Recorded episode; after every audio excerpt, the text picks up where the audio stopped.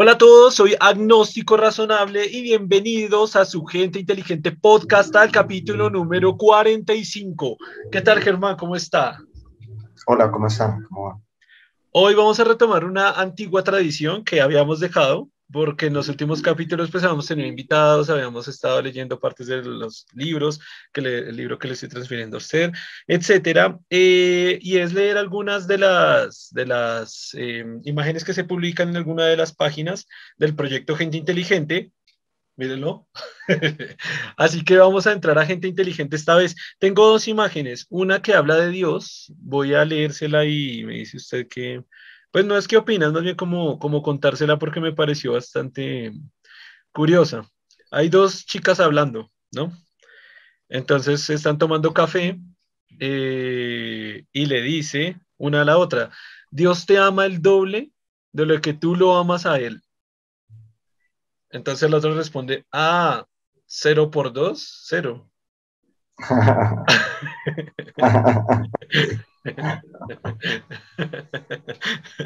Me pareció súper buena porque mm, hay algunas personas en, el, en, la página, gente inteligente, que se ofenden con diferentes publicaciones, que eso ya es normal, desde, prácticamente desde que inició el proyecto, eh, y más cuando tiene que ver con Dios. Entonces alguien decía, no, que, sí, como que se estaba sintiendo ofendido, y yo le dije, es una multiplicación súper básica, o sea, no es, nadie está diciendo ni que o que Dios no exista o que es malo, que no, acá siendo que si, si yo amo a Dios cero y él me ama al doble, pues cero, o sea, no me ama nada, o sea, sí, es que no.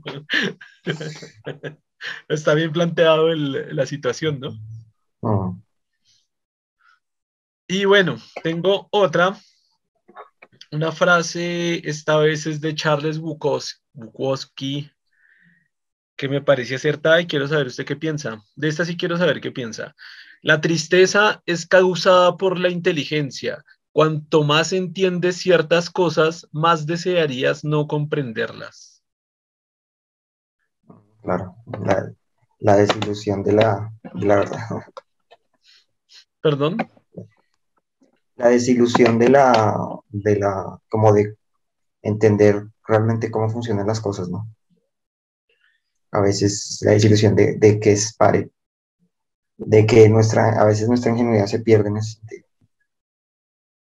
¿Nuestra qué? Nuestra ingenuidad, o sea, es, esta noción un poco demasiado positiva del mundo a veces se pierde cuando entienden muchos fenómenos y, y se da cuenta de, de, de, realmente el poder que se tiene en el mundo, ¿no? Como que es sus límites.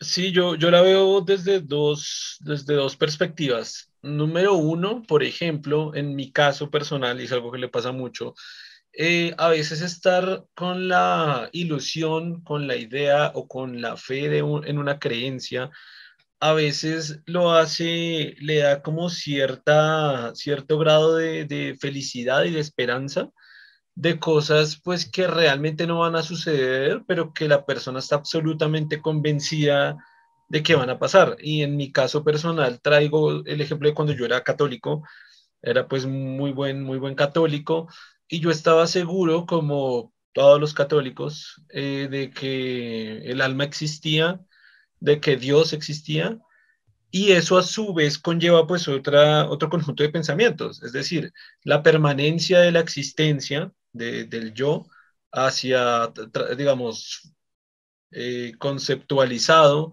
en el alma eh, y la perdurabilidad de ese yo en, en otra, en lo que sería otra dimensión, que sería el cielo.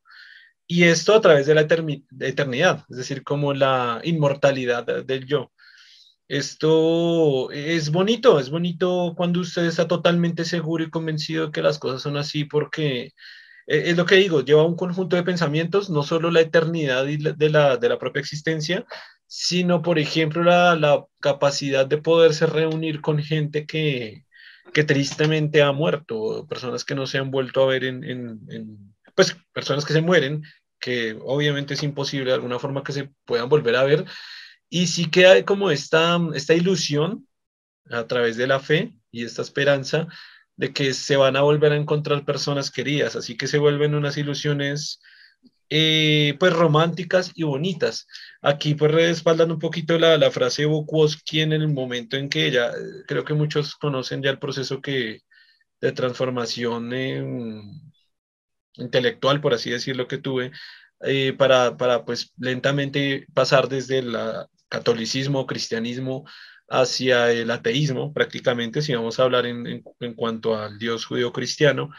Y ya cuando uno llega a estructurar un montón de cosas eh, de argumentación a través de la ciencia, en mi caso, para darse cuenta de cómo funciona la realidad, de cómo funciona el universo, de cómo funcionan pues todos estos tipos de creencias, pues todo este, al mismo tiempo que tumba esas bases, se caen todos estos subconjuntos de ilusiones y conocimientos que usted tiene también. Entonces, a partir de mi experiencia, sí que fue como muy triste, o sea, realmente fue muy triste el día que me di cuenta que, que el cielo no existe y que el alma no existe. Fueron dos cosas que, que me, me, me, me, o sea, que me mantuvieron pensando muchísimo y me hacían sentir triste por mucho tiempo. Y por eso ahí, ahí exactamente, o sea, ahí literalmente puedo decir que puedo, como se dice, puedo dar fe de las palabras de Bukowski en que realmente entender y conocer muchas cosas a veces pareciera que, que trajera tristeza y, e infelicidad en ese aspecto, porque dije, wow, o sea, se transforma tanto mi forma de pensar inculcada desde un niño, eh, creyendo pues durante mi niñez y adolescencia y parte de juventud que, no sé si, sí, parte de juventud, que, que era real y darme cuenta absolutamente que eso no tenía sentido, que no, que no tenía nada, que, no que, pues, que no era cierto, me desbancaba eso, es decir, ya no hay inmortalidad del yo, ni persistencia del yo en la eternidad, tampoco existen otras dimensiones, por lo menos desde esa perspectiva, y, ni siquiera desde la, desde la científica se puede hablar de ello, bueno, dependiendo de la perspectiva, y tampoco, o sea, por lo menos dimensiones espirituales o cielos infiernos, y tampoco, también hay inexistencia de alma, o tampoco existe el alma. Entonces tampoco hay una virtualización del yo en otra esencia que pueda perdurar. Y entonces ahí entra como, como temas de existencialismo y quizás de nihilismo, donde usted llega a considerar de, y, entonces, entonces, ¿para qué estoy aquí? ¿Qué es que ¿Qué, ¿Cuál es mi papel en esta vida? ¿Por qué nací? ¿Para qué? ¿Por, por quién? ¿Con, ¿Con, qué objetivo? ¿Con qué ánimo? Si voy a morir la, existencia mía eh, desaparece absolutamente. Entonces esa transición fue un momento pues bastante fuerte para mí, tengo que decir que sí fue bastante fuerte para mí porque no, era, era muy triste y era ya muy, muy tarde también dar un paso atrás, dar un paso atrás y volver al catolicismo ya me parecía ridículo y me parecía hipócrita. ¿Por qué? Porque ya conocía la verdad, ya conocía que las cosas que estaban fundamentalizadas en la religión y en la Biblia son falsas desde la perspectiva pues más, más experimental, argumental y lógica del conocimiento y ya, ya, o sea, ya, ya racionalmente yo no podía volver atrás, yo decía, ya, ya, ya, ya sí vuelvo a ser una manera súper hipócrita de estar algo en lo que no creo y simplemente quiero estar feliz. Afortunadamente, pues mi solución fue resolverlo igualmente a través de la investigación y de la ciencia, de la lectura. Y pues ya logré llegar a una conciliación con ese tema y, más de buscarle un sentido a la vida que no sea desde la parte espiritual, religiosa, o, basada en, un ente, sino más en el, en el propio raciocinio de la existencia de la vida, de las experiencias que podemos construir o que podemos sí, elaborar para precisamente hacer nuestra existencia, nuestro ratico eh, de vida en esta eternidad, en esta gran cantidad de tiempo del universo, pues eh, feliz, feliz para autosatisfacción nuestra, o sea, sin, obviamente sin, eso es más que obvio, ¿no? Sin, sin dañar a, pues, a los demás, ¿no? Que eso, eso es algo perfectamente eh, lógico. Entonces, pero bueno, sí, e, esa es como la, la primera perspectiva que, que, quería compartir. Eh, y la segunda puede ser, por ejemplo, y esto también me sucedió a mí, que es, por ejemplo, y esto lo hablamos en el capítulo anterior, en el 44 o en el 43, no me acuerdo, en el, en punto que yo le comenté, yo había comentado que había visto un documental de la, de la Primera y de la Segunda Guerra Mundial, pero precisamente son documentales que son fríos, fuertes, imágenes muy, muy fuertes de realmente cómo se están muriendo las personas, de cómo las están torturando, de cómo están eh, padeciendo, eh, incluso cuando sus cuerpos son tratados como bolsas de basura, y literalmente esa escena que vi, pues voy a repetir la escena quizás para los que nos vieron ese capítulo, era como las, las personas judías que estaban formadas en una, en una fila y pues los soldados nazis disparándole uno a uno, uno a uno, uno a uno, y pasaban y avanzaban, disparaban uno a uno, y caían, y cuando caían, volvían, volvían para acá, entonces volvían a dispararles a todos en el piso. Entonces ya desde ahí el cadáver se ve como, se comienza a, mover, y, y parecían unos que como que, no sé, mi impresión fue como que se trataban de hacer los muertos, como retorciéndose un poco del dolor, pero tratando de moverse poco, o no sé si era ya por la, por, pues por porque era un tiro casi mortal, pero pues llegaban y los volvían a rematar supremamente mm, fuerte, o sea, con muchos tiros, y el cadáver se movía, o el cuerpo vivo de la persona pues, se movía todavía en el piso, y que no suficiente con esto, pues trajeron un camión que era bastante grande y lo pasaban de allá para acá, por encima de cada uno de los cadáveres, es lo que digo, ¿no? De personas que recién estaban, o sea, hace en, en, cámaras sabiendo que hace un minuto estaban vivas y ya los dos minutos son cadáveres y pasa el camión por encima de todos. Entonces los, los cadáveres, se, cómo se mueven unos contra otros, cómo se pegan a las llantas del, del camión, cómo se retuercen, cómo se, se, se ve todo pues súper sanguinario y no suficiente con eso el camión vuelve a pasar por este lado. Entonces, por eso iba a decir, literalmente es como cuando uno ve el camión de basura que recoge todas estas bolsas de basura y se ven las, unas bolsas de basura pegándose contra otras y revolviéndose, así se ven los cuerpos y cadáveres.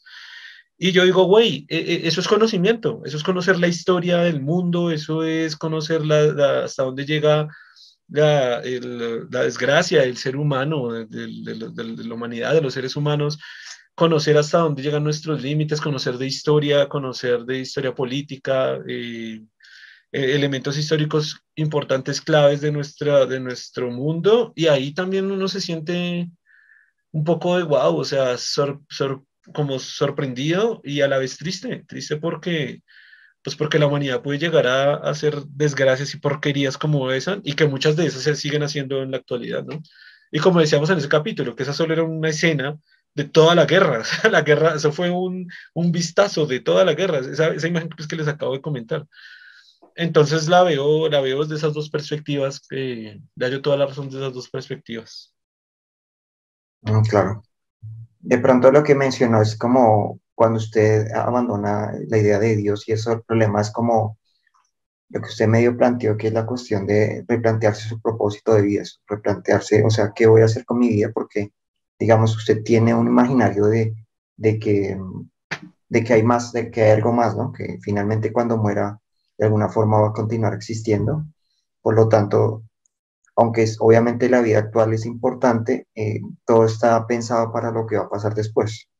O sea, y ahí sí, y, entonces se da cuenta usted de que la vida como lo que está viendo ahorita es lo único que tiene, pues puede ser muy, puede ser deprimente, pero también puede ser liberado en el sentido de que se da cuenta que, que todo, que el tiempo que tenemos aquí es tan preciado que no, porque no tenemos más.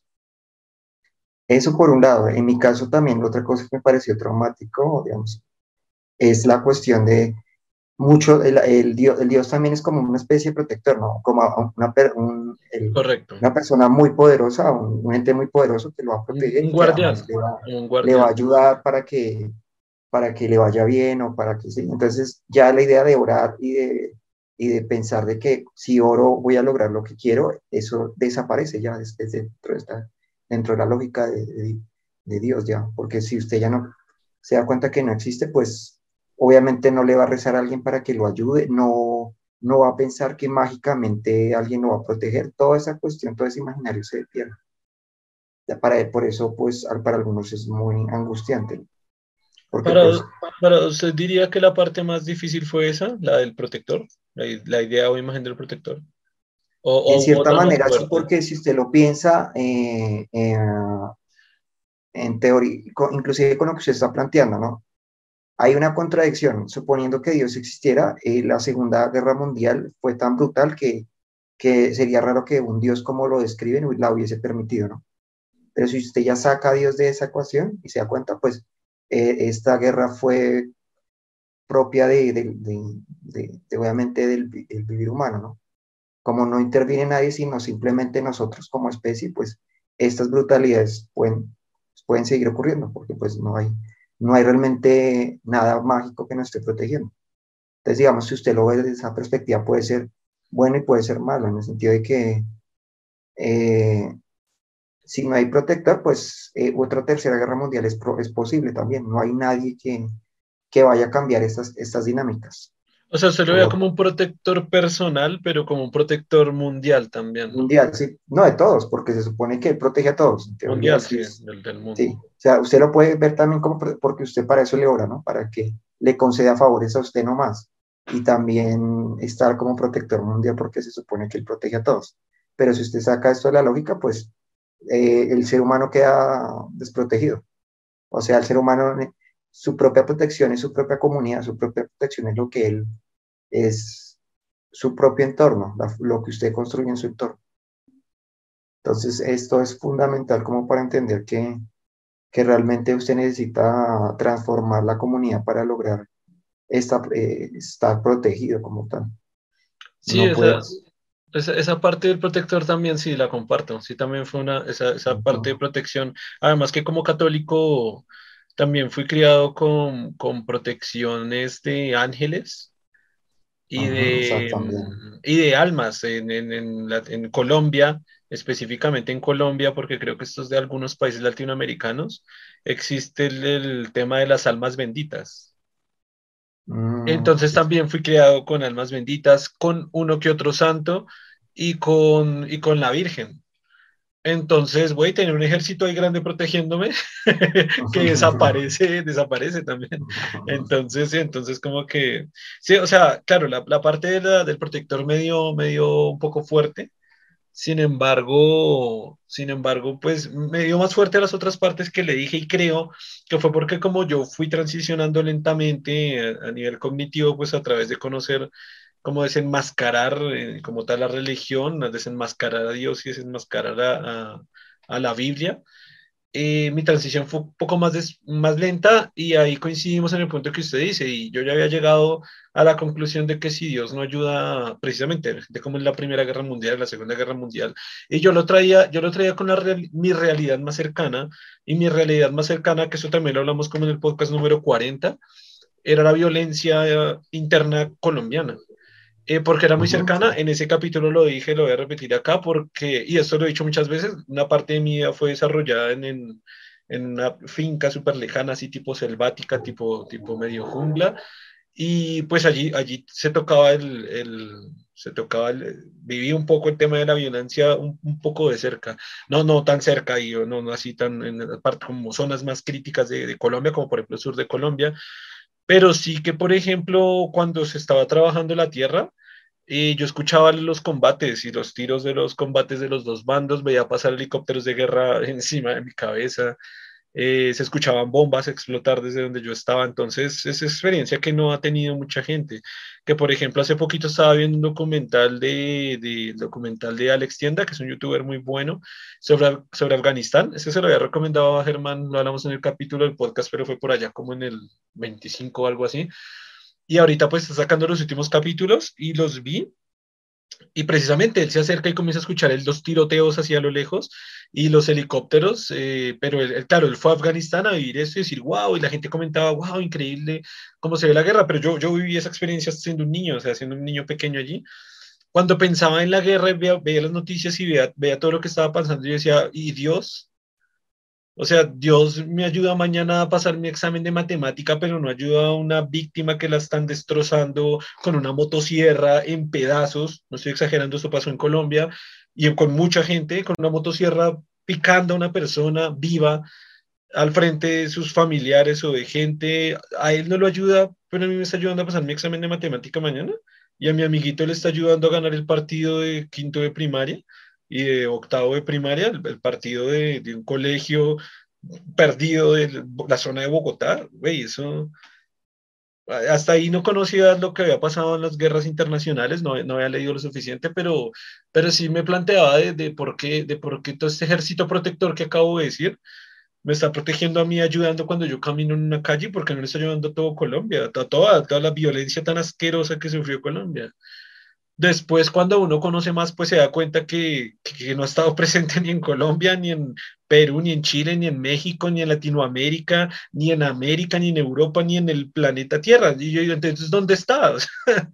se supone que está en todas partes, pero no veo eso, no estoy viendo que esté ayudando como con mucho ahínco a la gente, ¿no? Era como pereza de ayudar, entonces... Entonces, ese, ese, ese, elemento del protector sí lo fui deconstruyendo un poco más lento y no me sintió, no me sentó tan mal. Pero pasa que, aunque yo ya pasé al deísmo, en el deísmo le da una probabilidad de pronto alta de existencia, a, la, a, sobre todo a los fantasmas, a los espíritus, ¿no? Que, que, pensaba pues que sí, sí eran algo existente, algo real, eh, y entonces cuando comencé a desarticular el, el, concepto, el argumento y comencé a, verlo como siempre desde la perspectiva científica y a estudiarlo, llegó a la conclusión rápida de que, los, de que los fantasmas y espíritus no existen e inmediatamente llegó a la, a la conclusión obvia, si no hay espíritus pues no hay almas, si no hay almas, inmediatamente fue como muy fuerte el tema del yo e inmediatamente fue como ese vacío existencial de vacío existencial de, de ah bueno, entonces no hay, no hay yo, no hay alma, no hay perdurabilidad y no hay no hay absolutamente nada. También veo, pues, pues estoy un poco en desacuerdo con el tema que usted decía sobre el propósito. Pues sí, sí me parece que no, porque aunque, aunque no se tenga un propósito, digamos que la, la forma en la que yo pude entender que pues la perdurabilidad del yo era algo normal y natural, fue a través del argumento científico, pero sin, sin, sin establecer ninguna propósito. De hecho, creo que en ese momento yo no sé cuál es mi propósito de vida, no sé. Y en el capítulo que hicimos del propósito de vida lo dije, espero que sea este bonito proyecto hermoso, pero no lo sé.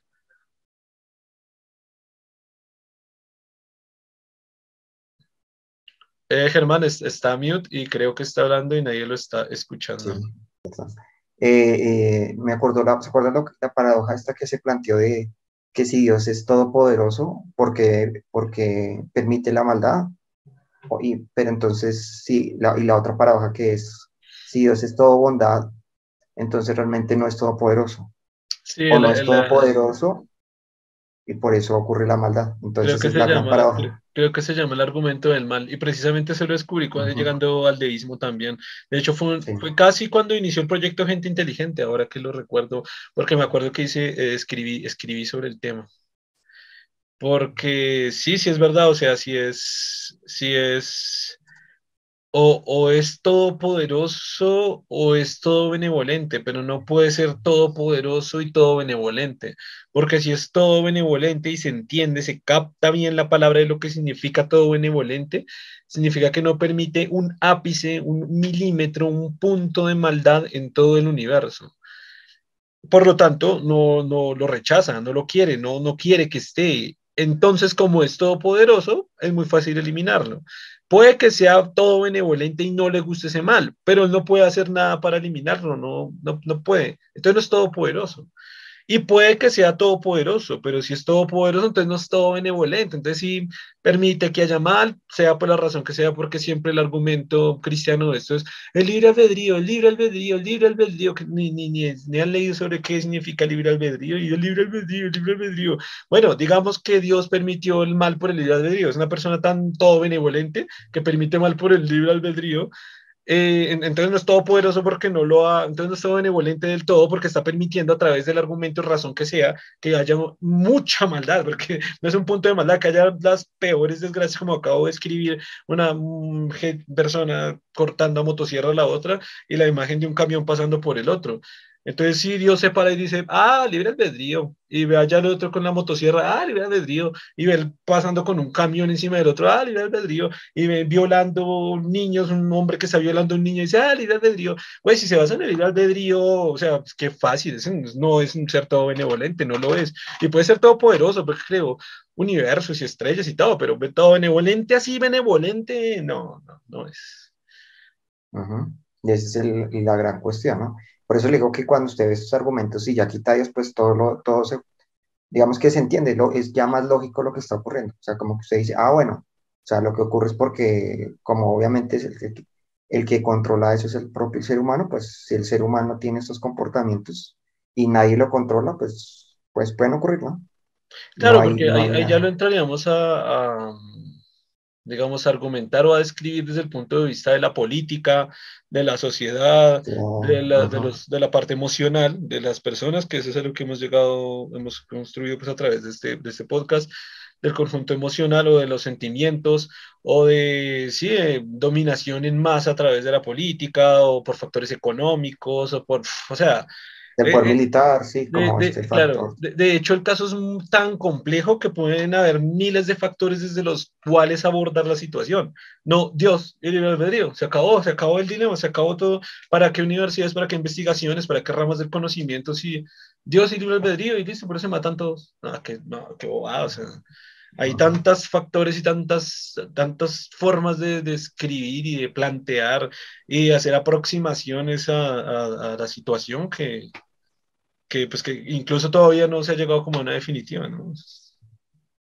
Me acuerdo como, no sé si ha visto un capítulo donde todos, todos, todos los de, de, los Simpsons, donde todos se hacen fieles de un, de un líder. Entonces, Bar está en la clase y le preguntan, ¿quién inventó el radio? El, el, radio, el líder. ¿Quién, ¿Quién inventó la aritmética? El líder. Y así, y así todo era el líder, todo era el líder esa es la cuestión. Igual, ¿para qué buscar respuestas si sencillamente podríamos basarnos todos en, una sola respuesta? Decir, no necesitaríamos buscar que explicar cómo se dio el universo, ¿para qué? O cómo funciona el mundo, ¿no? ¿Para qué? Si ya podría usted tener una, explicación sencilla. Diciendo sencillamente es voluntad de Dios, fue Dios el que lo hizo, o sea, podría ser igual, como la respuesta fue, fue Dios, fue Dios, fue Dios, fue Dios. Y es que, y, es que en 2022 sigue siendo la respuesta de muchísima gente. Sigue siendo el argumento de muchísima gente. O sea, o sea, se arranca porque existe el coronavirus. Ah, Dios quiere castigar a la humanidad, tal. ¿Y por qué lo quitó? Porque Dios se hizo que ya es bondadoso y misericordioso. No, güey, fue la ciencia. Claro, porque Dios permitió que creara la ciencia. No, fueron hombres y son tal, tal, tal y tal el inicio, los iniciales de la ciencia. Claro, pero Dios les dio el conocimiento, pero Dios, y cuando se muera, ¿para que se va a morir? Para conocer a Dios, y, y porque dice que se porque Dios mandó, y, a través de qué se va a ver con Dios, porque Dios dice a través del alma que yo me puedo ver con Él, y, pues, quién creó el universo, Dios, y el fin del universo que solo Dios sabe, y lo que no conoce la ciencia, Dios dirá, y mañana cómo nos irá, Dios proveerá, y mañana va a ser deporte, si Dios me deja, güey, Diga algo que no sea, o sea, ¿qué no hace Dios? Dios hace todo, o sea, pero si uno le dice, ah, bueno, y de estas personas que las deja matar, como todo lo hace Dios, todo es por Dios, o sea, universo, fin, comienzo, si usted hace deporte, mañana es Dios, pero si alguien le con motosierra otra vez a otra persona, ah, no, no, libre albedrío, ah, libre albedrío, ese sí es libre albedrío, o en el peor de los casos el diablo, ¿no? Y ahí sí lo arreglan todo. La contradicción una cosa con la otra, sí. No, y eso implicaría, no, si es así, que fue el diablo, entonces significa que Dios no tiene poder sobre el diablo, entonces no es todopoderoso ya. Esa, esa fue otra, de hecho yo era muy niño, yo era súper pequeño cuando por primera vez me acuerdo que le preguntaba a, mi papá y le decía por qué, porque si Dios, o sea, la primera pregunta fue, ¿quién es más fuerte, Dios o el diablo? Entonces él me dijo, sin duda, Dios. Y yo le dije, ay, ¿por qué Dios no mata al diablo? No ha sido, porque no ha sido capaz de ganarle. Y bueno, ya, las respuestas ahí variaban, no se enredaban, me decían una cosa, me decían porque no quiere. Entonces yo decía, pero ¿por qué no quiere si hace tanto mal y si es el que origina todo el mal? Si solo lo mata y si es más fuerte, pues que lo mate y ya, ¿no? O sea, y, y, traté de buscar esa respuesta por todos lados y era muy complicada encontrarla y todas esas preguntas que me surgían de niños, de niño, que se me acallaba a través de la, de la propio pensamiento religioso y de la Biblia, se me, se me acallaba desde la conceptualización, ni siquiera desde el mandato, sino desde desde la, desde la argumentación bíblica y pues todas esas dudas fueron las que me explotaron en un segundo que yo dije, no, ya tengo que saber esa respuesta, ya no voy a aceptar un de pronto, aún no lo piense, aún no se meta en las cosas que no entiende, aún las cosas son, esa es una respuesta típica del cristianismo, son tan complejas esas respuestas que su mente es muy pequeña para entenderlas, güey, no me importa que mi mente sea muy pequeña, quiero llegar hasta el máximo nivel que me dé mi mente para lograr entender eso sin que haya prohibición de que yo entre a estudiarlas o argumentarlas. Eso fue lo que me impulsó a llegar a tratar de entender qué es lo que estaba pasando con, con todo. O sea, ya no soportaba más la idea de que ni Dios nos parecía ayudarnos tanto, ni tampoco parecía tener como una real enemistad con el demonio, ¿no? No, no pareciera que realmente le incomodara tanto como para eliminarlo completamente de la ecuación, sino que eh, lo voy a dejar no sé, para que mate personas, pero si en las propias leyes de Dios dice que no matar, porque Dios sí mata, ¿no? Es como, él dice no matar, pero yo sí mato, ¿por qué? Porque él sí tiene que matar y, la gente no, o sea. Exacto, sí, muy extraño. Y, lo que usted dice, si usted pone a leer la Biblia hay demasiadas contradicciones porque hay un Dios que fue en su momento cuando apareció el judío cristiano, el, el, eh, este Dios de los judíos es muy diferente, que es como al comienzo de la Biblia, como el Dios posterior y así. Entonces, como que se va construyendo de diferente manera. Entonces, ¿cuál es el verdadero? ¿Cuál? Como que un, un, escrito se contradice con el otro. eso es un, no, hay, no hay consistencia, ¿no? No veo una consistencia en todo el escrito. Sí, claro. Porque, igual, claro, porque son mitos sobre otro mito, sobre otro mito. Entonces, como que cada mito, y cada mito es como todo mito está basado en, la cultura que lo, que lo creó. Por lo tanto, pues obviamente es contradictorio uno con el otro, porque pues es una cultura muy diferente, históricamente diferente y todo. Por lo tanto, se va a contradecir una idea con la otra.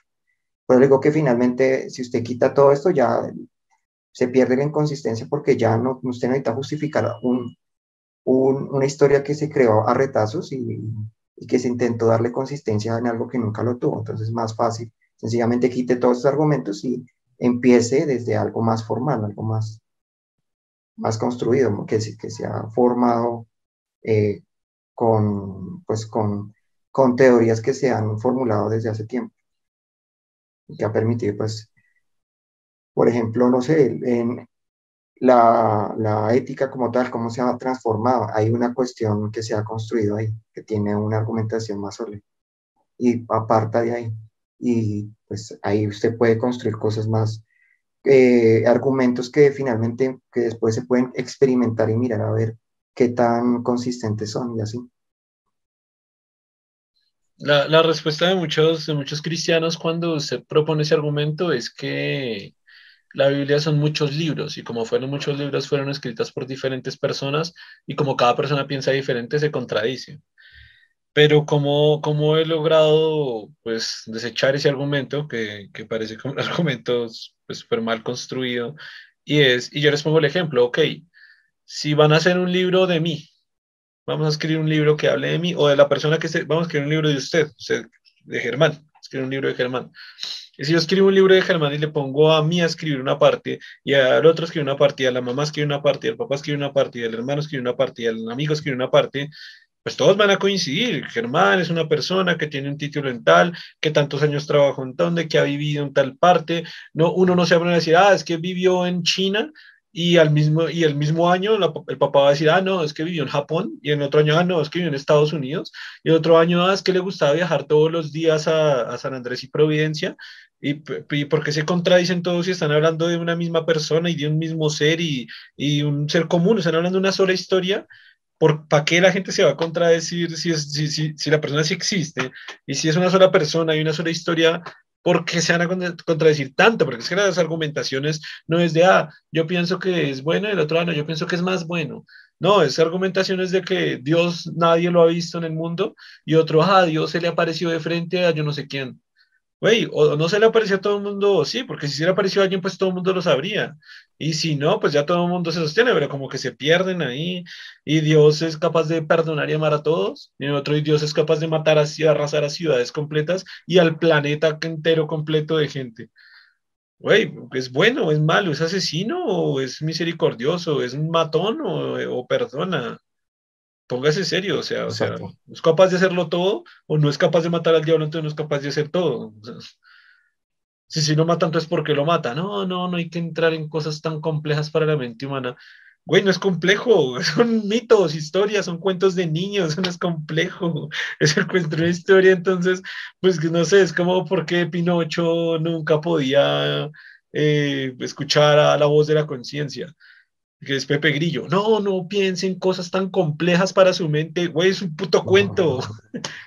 ¿Cuáles cosas complejas para la mente? O sea, vaya y diga eso de física, de matemáticas, cosas que pocas personas logran realmente un desarrollo de eso, pero de un escrito ahí, un texto que lleva entendiendo gente de hace dos mil años que no tenían, o sea, el niño de primaria ahorita sabe más que una persona promedio de hace dos mil años comenzando que yo creo que en 1500, no, yo creo, no sé, en 1500 la gran mayoría de la población no sabe ni leer ni escribir. O sea, un niño de quinto de primaria de hoy tenía más capacidades intelectuales que una persona de hace 1500 años.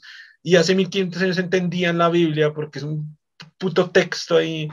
No la podían leer y se las contaban y ya la entendían. Vaya, vaya, explíquele a alguien de atrás eh, conceptos de física cuántica. Vaya, explíqueles cómo funciona un celular vaya devuélvase 200 años, 1800 y dígale a la gente que ahora la gente, que, que la gente moderna eh, ve hacia sus pantallas, se la pasan pegadas y inmediatamente están transmitiendo sus pensamientos a una persona que está en China, instantáneamente. Vaya, vaya, coméntele eso, no va a entender ni verga, va a decir que me está hablando de cosas inexistente. Es mágico, eso es súper mágico. Sí, esto es mágico, pero la Biblia siempre la han entendido, siempre han creído que es un Señor grande que nos cuida, que creó todo, que creó el universo, que es el fin, que es el comienzo, que es bueno, que el diablo, eso es entendido súper fácil, eso es entendido.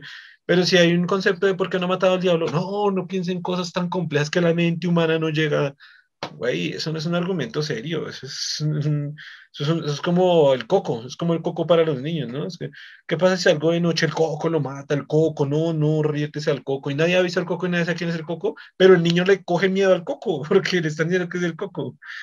Y después cuando el niño dice, ok, quiero ir afuera y veo el coco de la puerta y no abre, no abre nada, dice, no, no pienses en cosas tan complejas que la mente humana no alcanza a entender. No, es una puta mentira que se ha establecido desde niños hasta adultos en la gran mayoría de mentes humanas.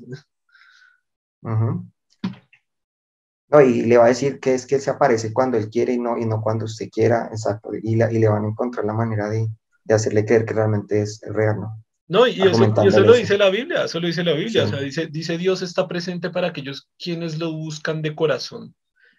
Después ya arrancan, güey, es que es lo que he dicho varias veces, no sé si sea bueno o malo, pero la Biblia ha sido uno de los libros que más he leído en, la vida y en, la Biblia está escrito todo.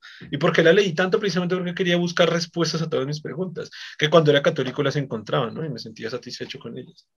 Después, pues yo mismo me las derribé porque no tenían coherencia, ya mis el nivel de profundidad de mis preguntas era tan grande que ni yo mismo podía respondérmela con toda la argumentación de eclesiástica, por así decirlo, que tenía, no solo la Biblia, sino libros complementarios a la Biblia que me, la pasaba leyendo, y también iba a, hacer consultas con los sacerdotes, yo hablé con, con los sacerdotes a preguntarles directamente las preguntas y, y bueno, siempre las... Me acuerdo mucho que hablando con un sacerdote me decía que a mí me gustan las camisetas negras, en el podcast creo que me han visto muchas veces con ellas, me decían que por usarlas está abriendo puertas espirituales, transdimensionales, y que habría puertas espirituales para que entraran por ahí espíritus a este mundo terrestre. Y yo decía, pues, qué raro por ponerme una camiseta, qué raro. O sea, yo decía, pero por la tela o por dónde, por dónde. O sea, que tiene que ver color con la puerta espiritual, o sea, porque si es negro, entonces no sé, una pared negra también y una silla negra también y cualquier cosa negra también, no sé, un pantalón negro, ¿por qué no? Su cabello negro podría ser una, una, fuente también. Sí, o, me decía también que ver televisión era una puerta que se abría también espiritual a los, para que los espíritus llegaran a esta tierra. Yo, pero ver televisión es raro. Además que se, se, generalizó por allá, no sé si usted, recuerda que Pokémon era satánico. Ah, claro. ¿Sí lo recuerda? y, Dragon Ball Z era satánico, y Pokémon era satánico, y Digimon era satánico, y básicamente todo lo que usted ve que es esta Chavo del 8 era satánico. Entonces, todo lo que usted ve era satánico, entonces también había como ese miedo de, oh, estoy rodeado por Satanás, ¿no? Y además que el Apocalipsis, que siempre lo he dicho, es mi libro favorito de la Biblia, el Apocalipsis, un libro de terror, un libro así de terror duro, da miedo, da miedo leerlo. Y entonces, claro, me da porque si, si Dragon Ball Z era el diablo y Pokémon era el diablo, y el diablo era tan malo y estaba cerca a mí, leía el Apocalipsis, me veían un miedo hasta, hasta chévere, es como una película de terror, ¿no? Como vivir la película de terror. Pero de hecho, si a usted le gusta eh, las historias fantásticas, la Biblia tiene bastantes de esas. Entonces, si a usted realmente le gusta el género fantástico, la Biblia tiene muchas de esas cuestiones. Entonces, usted podría tomar la Biblia más como esa cuestión de, mirar estas historias fantásticas que se formularon en, épocas antiguas. Sí, era como, como, como lo que hablábamos en el capítulo sobre el budismo, que yo propuse la idea que tengo hace mucho tiempo de construir una Biblia 2.0. Yo digo casi construir esa Biblia, lo dije en ese capítulo. Yo digo, claro, esta es la historia de, del primer hombre y la primera mujer, y la manzana y la culebra llegó a hablarles y a decirle, Eva, cómete la manzana. y Eva dijo, oh, sí, qué bonito, tómala, hombre mío, ¿no? Arriba le pondría, esto es un cuento de cómo la gente pensaba que el mundo y la humanidad se creó. Esto fue popularizado eh, por el cristianismo y eh, también se pueden notar ciertos matices machistas en esta fábula, en esta historia, en este cuento. Comienza la historia. Ya la gente cuando lee eso sabe que es una historia que cada uno la puede interpretar como quiera, porque pues es un cuento, ¿no? Es como el cuento, otra vez vamos a hablar con Pinocho. Si yo que la eh, Pepe Grillo, entonces, ah, Pepe Grillo es esa vocecita interna mental que me dice cuando tengo que hacer las cosas buenas, nada. Si usted lo quiere entender así, entiéndelo así. O sea, es quiere decir, ah, Pepe Grillo es un mejor amigo que no acerca a aconsejarlo, o mi madre que me aconseja. Bueno, tómelo así, porque es una historia y cada uno la toma como quiera. Lo que pasa es que hoy, 2022, hay gente que dice, no, Adán y Eva son los primeros y allá se originó la humanidad, y la manzana y el pecado original, y lo, y lo argumentan y están seguros, güey. Y yo era uno de ellos, porque yo era creacionista, solo que bueno, hace hartos años, pero he hablado, de esto lo he dicho muchas veces, ser, ser, ser el tema divulgador científico, filosófico, lo que sea, es estar en, el, en, el, en, la línea, en la raya de la ignorancia y el conocimiento. Así que el llevar conocimiento a mucha gente implica que mucha gente pues tiene todavía ideas. Y, güey, todavía Hunan, que Adán y Eva fueron los primeros hombres de la Tierra, esto es un hecho lo creen, lo creen así, o sea, creen que Dios creó el universo en siete días y el domingo descansó, literal, o sea, literal. Entonces en mi Biblia, que yo voy a hacer, les pongo... Pero tiene que hacer correcciones, no solo decir que es un mito, pero también porque generalmente en las historias, por ejemplo, como, como estas fábulas, eh, hay un mensaje implícito, ¿no? Pero entonces eh, el mensaje implícito que, que, tienen esta, que tienen estos escritos fantásticos tiene un problema por ejemplo, en esta idea de que la mujer es como la, la, tentadora y la que lleva el pecado al hombre, como que está implícito ahí, como esa idea de que como el castigo de él fue que la mujer siempre estaba, tenía que, por su pecado, siempre estar sublevada por el, ser eh, dominada por el hombre, también está ahí. Entonces toca como hacer una corrección, ¿no? Como para, o, o mostrarlo como una contradicción, como algo que, como esta visión eh, eh, equivocada de cómo es, debe ser nuestra relación entre hombres y mujeres. Tendría que hacer esa corrección, o sea, como agregarle una, una corrección a la, a, la moraleja que se supone que está intentando mostrar el cuento. También tendría que hacer esta cuestión. Pues no solo decirles es ficción, sino decirles, ah, pero entonces la moraleja que se trata de mostrar está mal o, o no está bien correcta y, digamos, tendríamos que reformularlo. O sea, la corrección es completa, ¿no? No solo decir, esto es un mito, sino también eh, la moraleja que intenta mostrar la historia es incorrecta eh, y, no tiene sentido en estas cuestiones y así. O sea, le tocaría hacer la corrección completa. Ese sería el otro problema, ¿no? Porque pues ahí también está implícito moralejas que son completamente incorrectas. Entonces tocaría como reformularlas como o, cambiar la historia, decir como, no sé, cómo cambiarla y que no sea así como lo muestra la historia. Entonces, ahí, ese sería el otro problema que tendría que hacer con la Biblia. No solo decir que es ficción, sino también eh, replantear las moralejas que están implícitas para que sea más correcto nuestro mundo. Pues no me gustaría, no me gustaría mucho esa, esa parte que comenta porque, porque, porque nadie lo hace. O sea, usted lee un cuento y nunca le dice la moraleja de esto es, o usted ve una película y nunca ve al final dice la enseñanza de esta película es, o sea, ninguna, ninguna creación artística el, autor, o sea, si el autor no es capaz de dar la, la, moraleja a través de la... A ver, la idea del autor es hacer una, una creación artística que transmita algo. Puede ser abierto al público. Si, si, el, si el autor le tiene que masticar, si tengo que masticar en mi Biblia 2.0 al lector lo que está leyendo, pues no tiene mucho sentido. Sin embargo, sí, lo que le digo, me gustaría ponerle esa nota que le digo, esta historia tiene matices machistas, como para que o sea, sí, esa parte sí me parece bien dejarla clara, como que se entienda que esa historia está apoyando el machismo, eh, pero, pero digamos que aparte de esto, pues está la historia, pues, que es fantasiosa. Ya que, ya que el lector, por ejemplo, sí, no sé, hay, gente que dice, no, salí a matar a todo el mundo porque jugué Grand Theft Auto. Bueno, ya que la persona lo tome como sea, ya es, ya es pedo de la persona. Pero, pero pues tanto como para masticar la moral, moral ya serían decirles piensen como yo pienso. Y ya tan, pues me parecería ya como muy atrevido. Pero sí le tocaría como, eh, como eh, estos mensajes para mostrar estas, eh, estas formas extrañas de ver el mundo. Entonces, como aclarándole que, claro, para que sepan que pues, esa visión como tal es, eh, era la visión antigua, entonces que por eso se planteó de esa manera. Pero pues eso es lo que acabo de decir, pues eh, si, si, si recuerdo lo que acabé de decir era eso, como, eh, como decir esa notica que diga esto fue una historia, un mito popularizado por el cristianismo que mucha gente pensaba que desde, pues, de esta manera se creó pues el universo. Por eso decía cómo agregar esa nota. Ponerle sí claramente esta historia tiene matices machistas, no único, eh, pero bueno, cada uno que... O explica por qué en la antigüedad las mujeres eran consideradas como propiedad, también podría serlo. Digamos que hay una, una, construcción ahí de que, pues si ella debía ser dominada y era una resolución y después explicaría por qué en, en, estas nociones antiguas, que inclusive todavía se mantienen en otras religiones, eh, la mujer es una propiedad y se piensa como una propiedad. Entonces, eso lo podría explicar, ¿no? Pero digo que hay un imaginario que se construyó desde ese momento que tendría que deconstruirse de cierta manera para que la, esta Biblia 2.0 fuera como mejor en ese sentido. Sí, sí. Sí, por ejemplo, la historia de Sodoma y Gomorra. Bueno, es que toca poner, esta es una historia totalmente homofóbica, o sea, lo más, brutalmente homofóbico. Esta es de las historias más homofóbicas que hay, pero es un mito, pues, de cómo algunas personas creen que, que este Dios lleno de amor y paz y alegría y armonía mató quemadas vivas, güey, es que no se le ocurre matar, por lo menos mátelos así un paro cardíaco, ¿no? Como la de Not, un paro cardíaco, ahí está.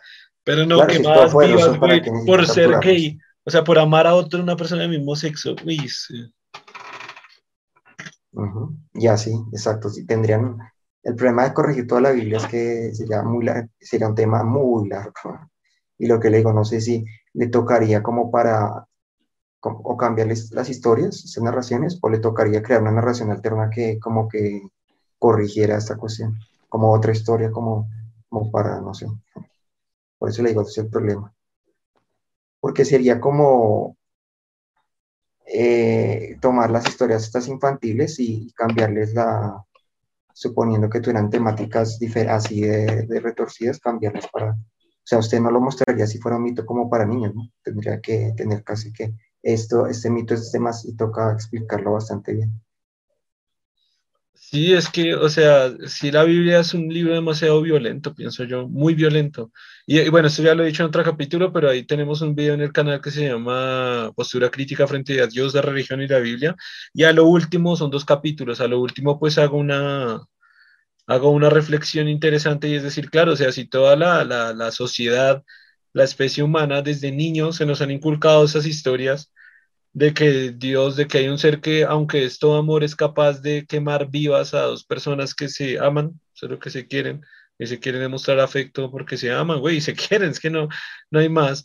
Y si hay una sociedad, hay un niño, hay un niño escuchando y creciendo con esas, con esas, con esas super historias, con esas super historias de Dios, el creador todopoderoso, güey, pues por, es obvio que se genere después una, una, una sociedad de adultos que dicen, ah, si yo voy a un gay hay que pegarle una pedrada. Si ya la policía me dice, ay, oiga, no afecte a otros, bueno, entonces lo insulto. Si, bueno, no lo insulto, entonces lo discrimino. Si no discrimino, entonces voy a Facebook y escribo que su puta madre y que no sé qué. O sea, y eso, es, está en el libro, pues uno dice, ah, con razón. Y eso, y eso que solo para, para, por ejemplo, para explicar la homofobia, pero el machismo es igual. Entonces tratemos a las mujeres como una mierda y si vemos en la calle y démosle una nalgada en la, en la, calle a una desconocida y démosle piropos y violémosla. ¿Por qué? Pues porque ahí Dios está explicando en todo lado que la mujer vale verga, que la mujer es inferior, que la mujer fue la que engaña al hombre, que la mujer ni siquiera tiene autorización de hablar o dar una opinión en una conversación siempre y cuando hay hombres, ¿no? Si fuéramos usted y yo religiosos y seguimos fielmente la palabra de Dios, como si yo fuera católico en el tiempo de antes, ahí está escrito literal y textualmente, en esos dos videos pueden encontrarlo o en la Biblia, si no me creen, vayan, busquen la Biblia, y dice, y si una mujer está aquí al lado suyo, al lado, al lado mío, al lado suyo, y dicen, eh, yo voy a decir algo, aquí nadie dijo que hablará, tiene que pedir permiso y tiene que pedirle permiso al hombre si está conmigo a mí o si está usted. Eh, Germán, ¿será que puedo dar una opinión? Y usted no. Entonces seguimos hablando. es lo que dice la Biblia, güey. Y si la Biblia dice que la mujer es eso, es como un bulto de arena, entonces, porque un, niño, un niño y una niña ya reciben información de niño porque el papá se las lee, ay, mire, y Dios dice tal, y van todos los domingos a la iglesia y Dios dice tal. Entonces crecen, pues con la niña sabiendo que tiene que servir al hombre siempre, porque así Dios lo quiere, que es un ser todopoderoso y sabe demasiado, el man sabe tanto que tiene que pedirle permiso al hombre para que hable, y el hombre cree crece de esa misma manera también, crece de una manera que la mujer vale verga. Y si, y si se construyen sociedades así por miles de años, y yo digo, güey, Latinoamérica es una zona re violenta porque, sea, porque es súper religiosa también, o sea, es súper religiosa, es una de las regiones más religiosas del mundo. Y yo digo, ah, ah, con razón, o sea, sí, hay que matar al otro. Y, y, has construido su moralidad a partir de eso, ¿no? O sea, no ha tratado de construir una moralidad, una ética construida a partir de un razonamiento y y, una argumentación que trate de encontrar la mejor solución, sino si esa es su moral, o sea, ellos son los que le dicen cómo comportarse. Entonces, claro, es, la, cuestión de cómo, cómo esperar que no sean violentos y, que, van, que, y que sean intolerantes a la diferencia si está muy implícito en la Biblia. Claro, y... la, la, la diferencia parece que odia, la Biblia odia la diferencia. Por eso todos tienen que ser igual, comportarse de la misma manera, pensar de la misma manera, porque es, es como, como, la, la manera, como lo que se espera por, para ser, eh, comportarse correctamente con, con, el creador y eso. Mm.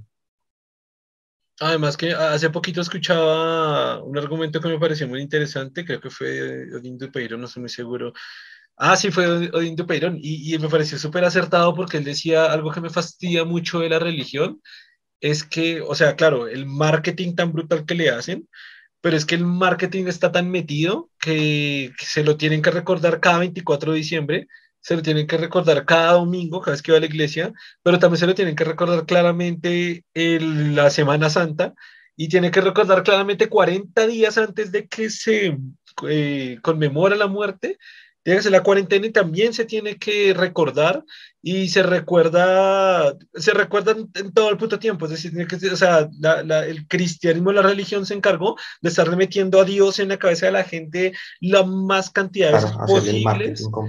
E incluso bonificarlos como un perro cuando le da una galleta. A un perro le da una galleta para que quede feliz. Lo bonifica con un día libre. Entonces, ah, hoy murió Dios, entonces nadie trabaja. Ay, hoy nació, hoy nació, ah, entonces nadie trabaja y hagamos fiesta.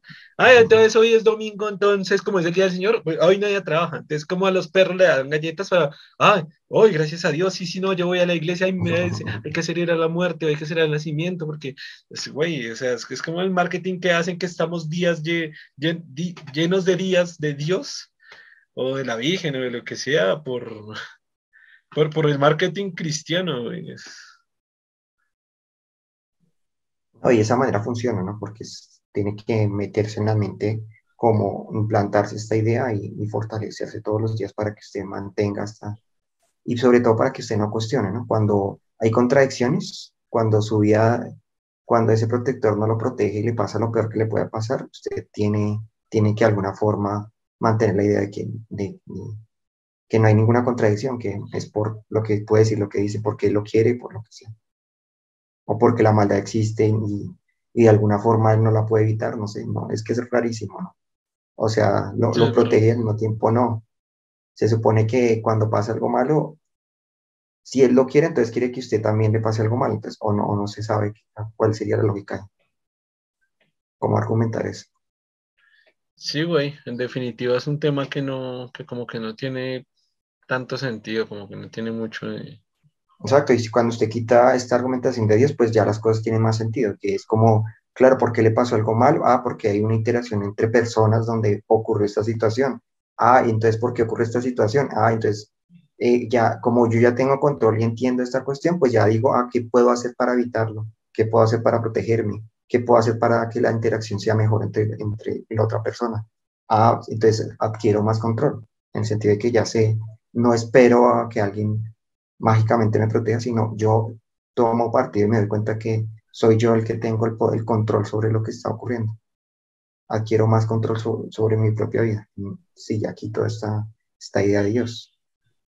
Ya me doy cuenta que yo tengo que intervenir y tengo que lograr y evitar que esto ocurra. Y eso funciona para todo, ¿no? Entonces, como actor político, como actor social, usted se da cuenta, tengo que intervenir porque como soy parte del mundo, ah, lo que yo, lo que hago y lo que hacen estas personas tiene control sobre mí, sobre mi vida, por lo tanto, no puedo dejárselo a que alguien mágicamente me lo arregle, sino yo tengo que intervenir para lograr que no ocurra. O sea, que la injusticia no ocurra, ah, bueno, haga lo que pueda para evitar que la injusticia no ocurra, porque usted es el que tiene control sobre ello también. Usted es el que, la interacción entre nosotros como sociedad es lo que controla, lo que genera estas injusticias, esta crueldad, todos, los, todos estos fenómenos que están ocurriendo es por la interacción entre nosotros y ya. No es más complejo que eso, no, no tiene que ponerse a pensar es que existe mundos mágicos donde el bien y el mal se enfrentan y toda esa cuestión. Sencillamente estamos interactuando entre nosotros, funciona bien y funciona mal. ¿Por qué funcionó mal? Ah, bueno, como es una interacción, miremos la interacción que está ocurriendo en la interacción. ¿Cómo logro yo o cómo logro como comunidad mejorar esta interacción, ah, entonces adquiero más control, me vuelvo un actor de la sociedad porque es la sociedad realmente donde yo, es mi interacción con la sociedad la que genera estas cuestiones finalmente. Y tengo que intervenir. Entonces, exacto, si están ocurriendo, no sé, lo que usted a veces plantea de eh, violaciones de niños, ah, entonces toca intervenir, toca generar leyes que las protejan ah, están ocurriendo violencia intrafamiliar, ah, toca intervenir, ¿sí? usted ya tiene más control, no lo deja que sencillamente un, ser mágico lo va, lo va a hacer o, o ese ser mágico, mágico cree que, que debe de esa manera, no, no. Usted, usted sabe que usted es el que tiene el control de eso. Y, y, yo no sé si usted sabía que, por ejemplo, que me hace acordar ahora, que por ejemplo, la, como que la iglesia tenía su propia forma de juzgar, como sus, sus propias cárceles y eso, ¿sí sabía? Sí. Entonces era una mierda que, por ejemplo, claro, si, habría, si había un padre violador, eh, la propia iglesia lo castigaba, pero claro, si era amigo del arzobispo, de los que eran más altos, pues ya, o la pena era baja, o lo pasaban por debajo cuerda, o sea, ¿qué hacían? Lo trasladaban de ciudad. Ah, está trabajando en Bogotá, entonces mandémoslo a, a Ibagué. Pues, y estos casos ocurrieron en, casos de pedofilia con, sí, en la actualidad, sí. Sí, sí, sí, sí, sí, porque... porque O sea, ocurren todavía, lo hacen, o sea, ellos tratan de protegerse y lo que hacen sencillamente no es que lo juzguen, sino sencillamente buscan la forma de, de protegerla, como sea. Entonces, hasta donde... La iglesia en su comportamiento se contradice. No, no es muy ética que digamos. Hasta donde sé, en la iglesia, el Papa Juan Pablo II es uno de los que más hizo ocultamiento de casos de pederastia en la iglesia católica, no sé si en la historia, pero uno de los que más guardó, o sea, hasta como en la cantidad de casos que, que los ignoró, o sea, no pasa nada. Y uno dice... No se sabe, es, claro, porque en la antigüedad podría ser hasta más fácil, de pronto ni se sabe. Claro, claro, De pronto en, la época de, de él fue que había más eh, investigación y por lo tanto se sabían de los casos y, ya sí, no era tan fácil. Imagínense en la antigüedad si la iglesia era un poder completo, era un poder completo que tenía participación política. O sea, la iglesia era un cuerpo que yo creo que ahorita no hay un cuerpo tan grande como ese. O sea, así es como el gobierno, es igual. Ellos ponen sus propias leyes y ellos infieren. ¿Sí se llama infieren? No, no se llama infieren, se llama, bueno, intervienen directamente. ¿Cómo? ¿Como infringen la ley o qué? Algo así. No, como, como que tienen injerencia, pero eso no es un verbo. Injerencia en decisiones políticas, en decisiones de altos mandos, en la policía, o sea, es como... claro, lo controlan desde el puro comienzo, no, nunca se hace investigación, nadie lo, nadie lo puede decir, nadie revela nada, entonces claro, estos casos si, si en, en, otro papado puede que ocurrieran muchos más, pero pues no se supo nada, se ocultó hasta el extremo de que... Claro, porque no se, ni se investigaba, le tenían miedo porque también era ese respeto que tenían como a la figura de Dios, ¿no? Porque se establece que el Padre es, eh, sí, es como la figura de Dios representada por un hombre. Entonces, si es una figura de Dios representada por un hombre, también es malo juzgar a ese hombre porque es casi como juzgar a Dios.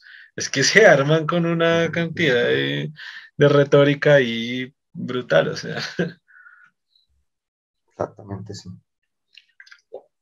Con esto podemos llegar eh, al tema muy interesante que usted lo quería hablar hace tanto y me gustaría que lo planteara más, y es el de la negación del placer de las religiones, que precisamente podemos conectar muy bien el tema ahí.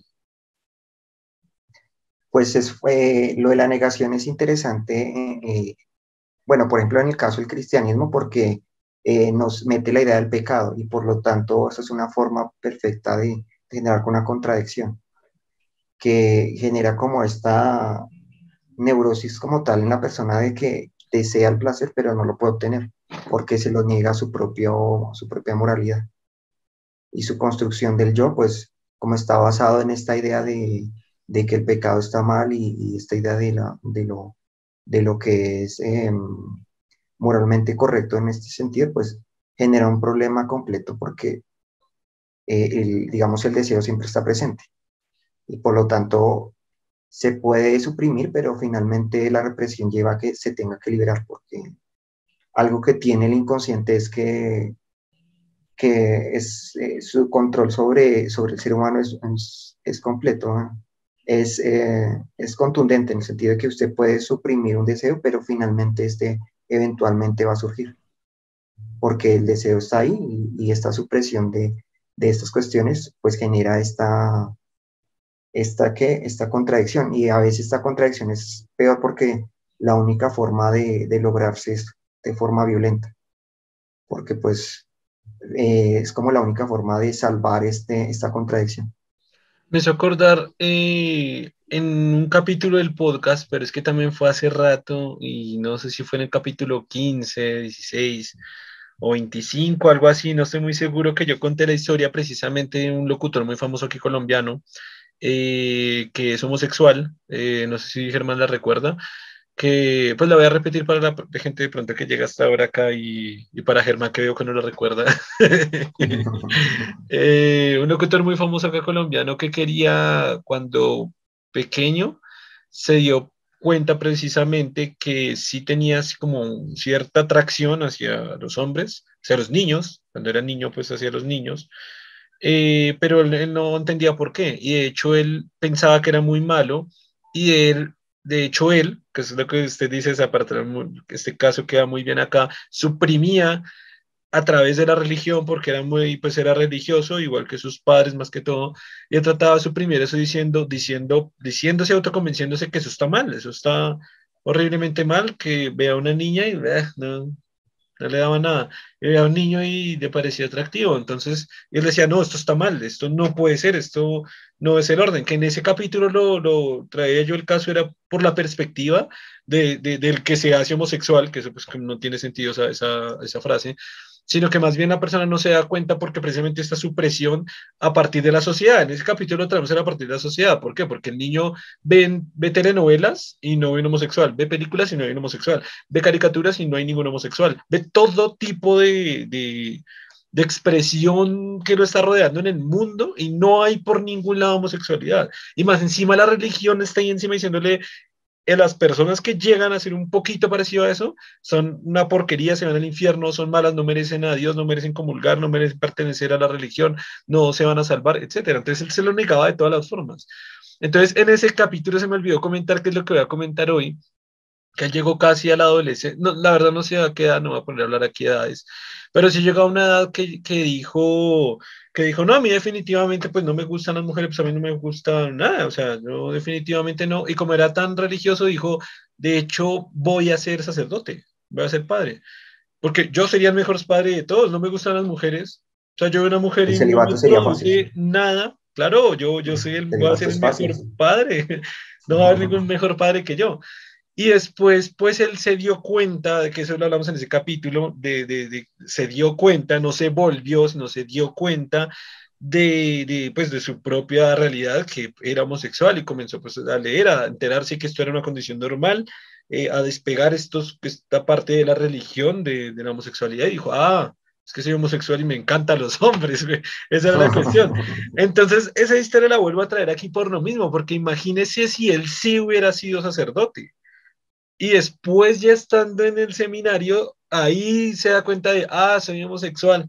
Entonces es cuando toda esta cantidad de casos de, o sea, porque hay muchos, de padres homosexuales, de padres que están pagando prostitutos, por así decirlo, para, pues, para tener relaciones sexuales, de padres, ya casos más extremos y exagerados, de padres que violan niños porque eso es lo que tienen más cerca y hacen acceso carnal directo, de padres que están teniendo relaciones sexuales con las monjas, porque eso hay un montón de historias y están descritas a nivel periodístico y en, libros también están estipuladas, que tienen un montón de relaciones sexuales con los conventos de las monjas y todo eso, y creo que a las monjas puede pasarle algo así, no tanto con el tema de homosexualismo, sino simplemente esa represión, lo que usted está, este tema, ¿no? Represión del deseo, que pues en algún punto, pues al final es como la naturaleza humana, es como que pues es algo que pues que es normal y que se debe hacer. Solo que es muy curioso que ver a un padre con la sotana arriba y una monja culeando en la mitad de un convento, pues, a ver, eh, igual que hasta ahí no,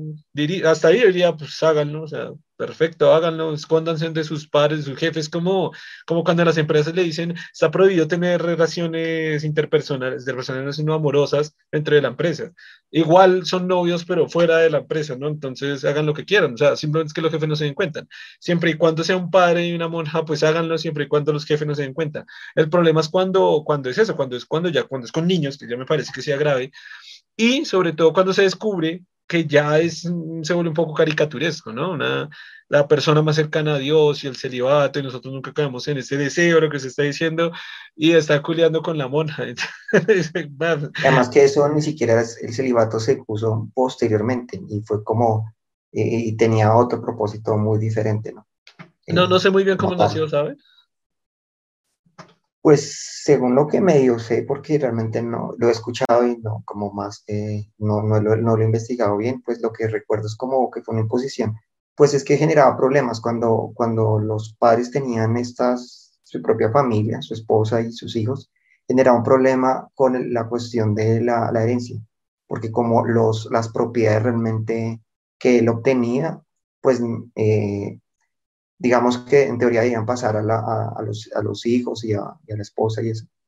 Pero eh, al imponer ese celibato se quitó ese problema porque finalmente los bienes que ellos adquirieran o los bienes que ellos formaron siempre continuaban en la iglesia. De esa manera se evitaba ese problema de, de, los bienes, de, de, la, de tener que heredar los bienes como tal. Y pues el problema de, por ejemplo, si tenía familia, quien la supondría si quién, en caso de que muriera el, el sacerdote, quién nos iba a continuar eh, proporcionándole bienes a ellos, ¿no? O sosteniéndolos, ¿sí? Entonces, digamos que era para, fue para resolver e, esos problemas que se estaban presentando. Yo no sabía. Porque, porque realmente el celibato no era, eh, digamos que eso fue posterior, no, no se impuso desde el comienzo de la, de la iglesia cristiana, no.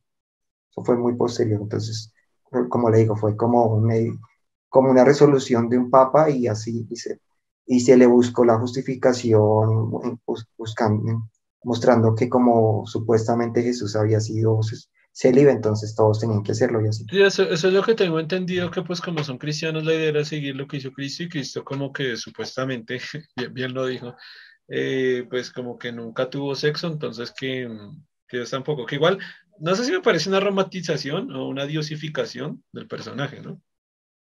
Porque también muchos textos creo que son apócrifos que dicen que sí tuvo relaciones con María Magdalena y tales.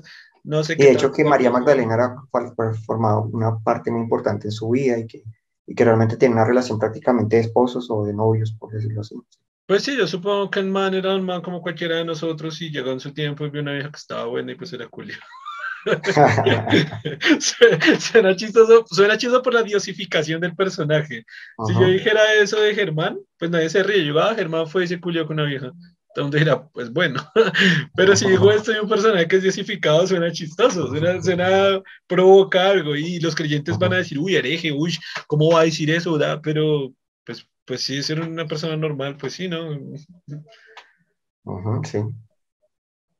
Y claro, y es la contradicción, ¿no? Porque estos, es curioso, eh, estos, estos impulsos normales, eh, el cristianismo los, los, los ve como pecaminosos, entonces es raro porque como que lo que nos hace humanos, Él los convirtió, lo que hace humano al ser humano eh, es, es contradictorio con lo que establece este, la Biblia. Es como tal, de hecho, creo que hay escritos de que hablan de eso, de que los dioses, por ejemplo, en otras religiones, sí son propiamente una expresión de, sus propios deseos, porque son iguales a los seres humanos. Y de hecho, como son superpoderosos, pues pueden, eh, de, hecho, expresarlo extremo, de forma extrema. Por ejemplo, em, el dios de los, de los griegos era bastante lujurioso y creo que no se sabe con cuántas mujeres dormía, porque básicamente era, era como su, siempre estaba buscando mujeres para tener sexo con ellas. No, y nomás, nomás Zeus que culiaba con vacas y culiaba con pájaros y culiaba con, con todo. culiaba con una piedra. cualquier mujer que la traía no tenía problema. Como era todopoderoso, pues se transformaba para lograr seducirla o, o buscaba la manera. Pero no era todopoderoso, es que ahí está lo chistoso que es que... Ah, bueno, todopoderoso no, pero era muy poderoso. sí, esos dioses, esos dioses tienen más coherencia que este dios cristiano. Sí, todopoderoso tenía Porque él dice, claro, dice, no, no puedo hacerlo todo, no soy todopoderoso, tengo poderes, pero claro, no puedo destruir el mal del mundo, porque sí puedo hacer muchas cosas, pero no exagere. Pero este dios, este dios lo armaron, o sea, como querían armar, como armar personajes de anime, querían armar a alguien que le ganara ya a los que habían, ya, ya, ya tiene que ser más fuerte que todos. Entonces ya, ya es todopoderoso. Ay, porque no puede con el mal. Ay, ay no, el, libre albedrío. es que, güey. Entonces no puede, no puede con el libre albedrío. O sea, Dios no puede. O sea, el libre albedrío es un concepto tan difícil que Dios no, pues, no sabe qué hacer con él. No, lo hizo mal, no pudo mandarlo bien a la tierra, lo conectó mal ahí en la tierra. Que...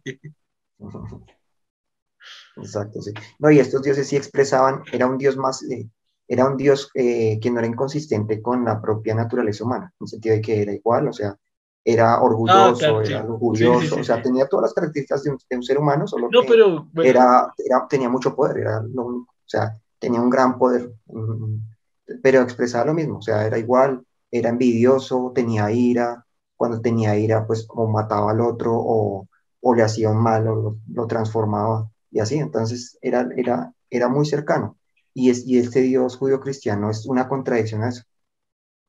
Pero era lo que iba a decir, porque en el proceso que precisamente estaba hablando hace poquito de desenmascarar a Dios, quise desenmascarar a Dios, ahí yo me di cuenta que precisamente este Dios, para saber que fue una creación del hombre, es que también tiene un montón de características humaas. Lo que acaba de decir, también tiene ira, también tiene celos, también le da rabia, también se pone feliz, también se pone contento, también le gusta que lo alaben. Güey, eso eh, están describiendo un rey, un rey le gusta que lo alaben, un rey tiene rabia, un rey tiene ira, un rey destruye otro reino si no creen en lo que él está diciendo de su reino. es un rey, es un rey humano, un rey humano, no un rey Dios, porque es que también dicen el gran rey Dios, no sé qué. Güey, ningún rey Dios, se le están poniendo a un ser místico que también puede ser todopoderoso, que no sabe qué es el libre albedrío, pero le da rabia, se pone contento, se pone feliz, le gustan cosas, no le gustan, eh, o sea, hay un montón de características humanas que dice, güey, si fuera un dios, o sea, que, que, está cerca de la perfección, ¿no? Porque se supone que no es un Dios malo, sino un Dios que está, es, es, que ni siquiera está cerca de la perfección, es la perfección. Dios es la perfección.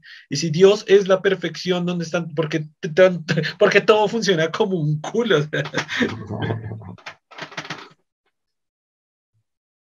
Ah, me acordó um, lo de, ¿cómo se llama esta película? Donde, de este que era un, que exorcizaba demonios y esto, que es con Matrix. El, con el motor de Matrix. ah, bueno, solo por ahí salió. Eh, se llama Constantine. Ah, Constantine, que él decía que le hablaban de Dios, y entonces él decía, Dios es un niño con una granja de hormigas, una cosa así. ah, hablándolo así de que, y que sencillamente habían hecho como una apuesta entre el Dios y el diablo, y y que ya, y que era como una apuesta y que nosotros éramos sencillamente como hormigas y que él era un niño que jugaba con las hormigas. Esa es otra visión también que se ha mostrado, ¿no? O sea, él, suponiendo que, es, que, ese, que en esta visión el Dios hace lo que él quiere porque nosotros somos como hormigas y juega con nosotros como, ellos, como él quiere, ¿no? Entonces él no es pura bondad ni pura maldad, ¿no? Él, juega con nosotros, como, es como esa visión así de mostrar que, que nada de esto de de pura de, de bondad ni nada de eso, él, juega como nosotros, como, como hormigas, sería como si usted llevara esta noción de que Dios existe, pero que le permite la maldad, es porque él quiere jugar así, ponernos ahí a jugar. Y por eso crea el libre albedrío a ver quién gana, si el diablo o el dios, así, se juegan con, como peones, como marionetas, como decíamos, pues. somos como marionetas para ellos. Entonces, esta es otra visión que se ha dado también, o sea, como esa, idea de... Entonces ahí usted quita cuál protector, el, de hecho estaríamos peor, ¿no? Porque si fuéramos marionetas, sencillamente sería un peligro, ¿no? Porque no nos, no, él hace lo que quiere. Sería como el dios, como este, la noción de Zeus que, que perfectamente podía hacer lo que él quisiera. Y era, y era así, esta noción así de dios. Ese sería un dios más cercano a, lo, a estas visiones que tenía Dios.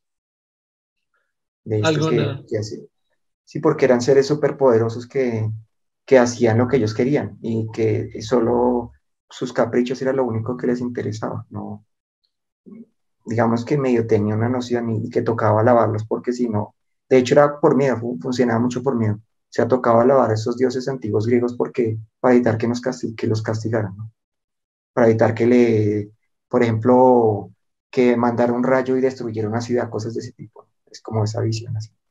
Y de hecho así funcionaban las antiguas religiones y, y la judeocristiana también, por eso este dios antiguo era muy vengativo, porque era esta idea también igual de estos dioses. O sea, si usted ve la noción de estos dioses y los compara con el, este dios cristiano, funciona igualmente. O sea, todo tiene consistencia como un mito. O sea, no hay nada diferente entre el mito de, de los dioses romanos, los dioses griegos, con el mito de los dioses nórdicos, con el mito de los, del dios judío cristiano. No es un mito y tiene la misma construcción. Y como mito, pues es un solo mito, no, no tiene sentido darle credibilidad a un mito. Es como decir que en, tiempos actuales todavía los griegos pensarán en el dios, en su dios, en, que existe Zeus, que existe Poseidón, que funciona la, la naturaleza así. Ellos ya abandonaron esa idea hace mucho tiempo. O sea, cambiaron un, un, mito por otro. Lo peor es que creyeron que ese mito era correcto, ¿no? O sea, abandonaron su propio mito por otro mito que alguien les impuso. Por lo menos este mito era más cercano a su propia cultura, ¿no? O sea, expresaba su propia cultura y por lo tanto, pues eso es curioso esta contradicción, esta, o sea, nos impusieron un Dios, un mito de Dios que ni siquiera expresa nuestra propia cultura, sino es una cultura externa, ni siquiera es nuestra. Como, como árabe, como medio oriental. Tal medio, sí. Entonces no, no tiene nada que ver con nosotros, nuestra cultura. O sea, no es como, como el mito de, de una creación religiosa de algo que nosotros en nuestra propia cultura no generamos como esto sino es algo que por allá otro externo nos impuso. Y, lo curioso es que pensamos que es correcto solo por eso. Ni siquiera nosotros lo construimos, no expresa nuestras propias identidades culturales, sino es alguien por allá externo que nos dicen que es así. Y por lo tanto es propio de, de su cultura. Pero pues nuestra cultura no se expresa ahí porque nos, no lo formamos nosotros, no lo construimos nosotros. Sí, me, me, me, hace acordar, o sea, en, alguna, en algún momento para, para llevar el hilo argumental que llevamos al comienzo del podcast y cuando era, cuando pasé al deísmo, eh, me hubiera gustado o le he dado una posibilidad de existencia a un ente creador, como precisamente lo que usted estaba comentando antes, precisamente era como un, yo decía, ok, e, e, este Dios puede ser más bien como un, un como un, digamos, un científico que está presentando un experimento y su experimento es hacia el universo, ¿no? Llevan una cajita así, en una cajita lleva el universo. Y lo llevó para, para, pues, para su clase de ciencias o pronto para su tesis, va a hacer su tesis doctoral de ciencia. Y él llevó y dijo, mire, mire lo que tengo creado acá, este universo. Entonces allá los profesores diciendo, uff, no, o sea, está, es, bueno, es bueno porque mire lo que creó, o sea, todo parece que está conformándose solo, los planetas se forman solo, las estrellas, después en algunos planetas como que se puede generar algo que se llama vida y una conciencia que puede entender el propio universo y el universo creciendo y expandiéndose, cumple con estas leyes, aplicó esta matemática, pues, uff, está muy bueno. Pero claro, el güey, el güey no sabe de, de, que los humanitos esos creen que es bueno, que es malo, que es Dios, que es el man puede coger eso y tirarlo a la basura y desaparecemos, que sea como desaparecer inmediatamente, o dejarlo así parado, vamos a dejarlo acá en este proyecto y que eso siga ahí creciendo, como, como un cultivo de hongos, cuando uno hace un cultivo de hongos en una cajita de Petril con gelatina sin sabor, un experimento así básico de colegio, y ahí crece el hongo y se expande y hace un poco de cosas, y yo digo, uy, mire, es como sentirse Dios ahí, como, uy, mire mis hongos cómo van creciendo, pero es decir que esos hongos por allá, ultra milimétricamente, nanométricamente, por ahí unos hongos que dicen, no, Dios me va a ayudar y Dios me va a salvar y ¿dónde está Dios? Y te amo Dios y uno, ah, mis hongos están chéveres, dejémoslo por allá mientras voy a rumbear. Dios, Dios debe estar ahorita ya rumbeando con sus compañeros dioses allá. Uh, ah, usted es un genio porque creó ese experimento, y él sí, y que, que está, no, me vale verga porque está allá en la universidad, y acá la gente, Dios, ayúdame, ayúdame, güey, no, estamos acá en un universo ahí tan, me gustaba, me gustaba como concebir esa idea de, de, de ah. un ente creador o de un Dios a partir del deísmo, cuando yo fui deísta.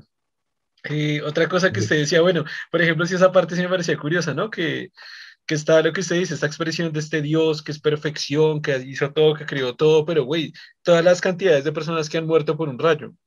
Es una persona que va caminando así en, por, por, el campo, normalmente por la calle, y lo mata un rayo. Y yo digo, güey, ¿cuál perfección, cuál es la perfección del Dios y cuál es la perfección del mundo si un fenómeno natural es capaz de matar a una persona, güey? Yo me pongo a pensarlo en términos de un ingeniero de software, un desarrollador, y que alguien revise, mira, esta es mi aplicación. Ah, bueno, vamos a revisar esa aplicación va creando un humano que, no sé, pues una variable correcta para, para lo que creó el mundo, va un humano y lo mata y destruye completamente, va a decir, güey, ese programa está como un culo, está matando a la gente para que usted creó esto y para que ellos reinen en ese, en ese mundito, nos está matando. Y ahora sale un volcán y mata a 100 mil personas. ah, ay, mueren todos ah, pichados y todo. Dice, güey, su mundo le quedó como un culo. Su, mundo está horrible, cámbieme esta mierda. O sea, ¿por qué me entrega esta mierda? Ahora hay gente que nace enferma con deformaciones, que nacen así con cinco brazos y nacen con retraso mental toda su vida. Y le está diciendo, güey, su especie perfecta le está yendo como un culo. Mira el sufrimiento que está causando su programa. Su software lo hizo como un cruzo re mal, porque hay gente sufriendo porque hay volcanes y maremotos destruyendo a todos, güey. O sea, y ahora va a mira el mundo y, el, todos los humanos matando toda la naturaleza y cogiendo ballenas y matándolas y matando a palazos focas. Y le va a decir, güey, ¿usted no creó este programa también para la vida? Pues mire, esos otros que usted creó están matando a los otros. Su software se está destruyendo solo. Su software creó un virus y se está matando a sí mismo. ¿De qué programa de mierda hizo, güey? Hizo, todo mal. O sea, o sea, está funcionando como un culo todo, güey. Y entonces, que no, la perfección de Dios, increíble, todopoderoso, todo benevolente. Pero, güey, o sea, parece que las cosas las hizo como un culo. Y entonces los propios algoritmitos dicen que ese rayo y ese volcán fue Dios fue el diablo. ¿Qué? ¿Qué? Bueno, entonces, ¿qué pasa? Usted no tiene control sobre su creación, no puede, como, si eso es como una especie de virus, pues a, a hacerle un antivirus y trate de eliminarlo, o sea, ¿cómo va a permitir que le sigan dañando su creación? O, güey, eso llega a un volcán y mata a 100 mil. Y él, o sea, no, no, eh, por lo menos historia de Sodoma y Gomorra dice, bueno, eran homosexuales, bueno, listo, quitemos eso. No, un volcán que destruyó a mil indígenas, lo mató. ¿Y por qué o qué? En otro lado, un terremoto y mató a 50 mil personas, un millón de personas. O no sé, 50 mil, 100 mil, 10 mil. ¿No? La tierra es así. Así me quedó la tierra, así yo hice la tierra. Güey, la hizo re como un culo. O sea, la, la, tierra está matando a sus propios hijos de Dios y los que lo adoren, los que le queman chivos para que le salga el humo y lo adoren. Y ahora usted mismo los está matando con las cosas que usted mismo crea, güey. Es que todo lo creo como un culo.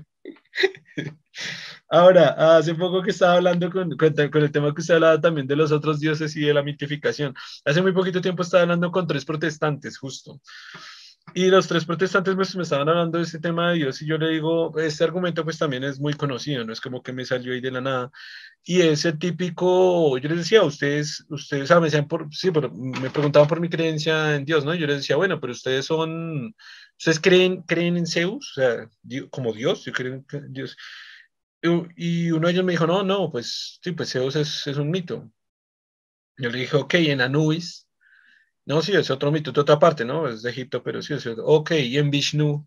No, no, no, obviamente, obviamente no, era como casi con risa, ¿no? Obviamente no creemos en ellos. Y yo decía, ok, así de esa manera, y ahorita, ahorita se me fue la cabeza el dato exacto, pero no sé si son 6.700, 7.800 eh, dioses que han existido, por lo menos registrados, conocidos. Hay, en, ha habido en la historia en el mundo, hay 6.700 dioses. Según sus respuestas, ustedes me están diciendo que son ateos, están seguros que no existen. 6.700 dioses, no, 6.999 dioses son ateos a 6.999 dioses. La única diferencia es que yo soy ateo a uno más. Ustedes sí creen en uno. Yo, yo tampoco creo en eso. también creo que es un mito. La única diferencia entre ustedes y yo es que yo soy ateo por un dios más.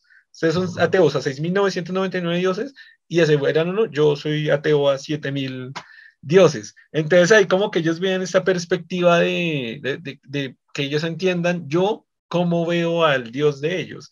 El hecho de que una persona crea no significa que que los 6.799 en los que los otros sí creen están, están mal y el mío bien, sino que simplemente pues no es más fácil deducir pues que todos están mal. Me acuerdo un poco de la, como el nacimiento de la filosofía fue algo así, ¿no? Alguien se planteó esta idea también.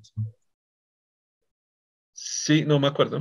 ¿Cómo que no? ¿Cómo fue? Que eh, en los griegos eh, se empezaron a plantear esa idea de, pues cuando dieron la cantidad de mitos y de que la cantidad de, dioses que existían en otras religiones, pues se plantean la idea de por qué mi Dios es correcto y el de él no, y por qué el mío es correcto y el de otras y, y otras muchas religiones que existían en su momento. Entonces alguien se planteó, pero ¿por qué no podemos decir no, que ninguno es correcto? Y más bien tratar de formular un pensamiento no basado en estos mitos y estas, y estas religiones, sino un pensamiento basado en, en algo más racional, en, y de ahí nace... ¿En qué, época? ¿En qué época? No me acuerdo. En la época de, de los griegos fue en época antigua, sí, cuando eh, ocurren los primeros, los primeros filósofos, es porque se plantean esta idea.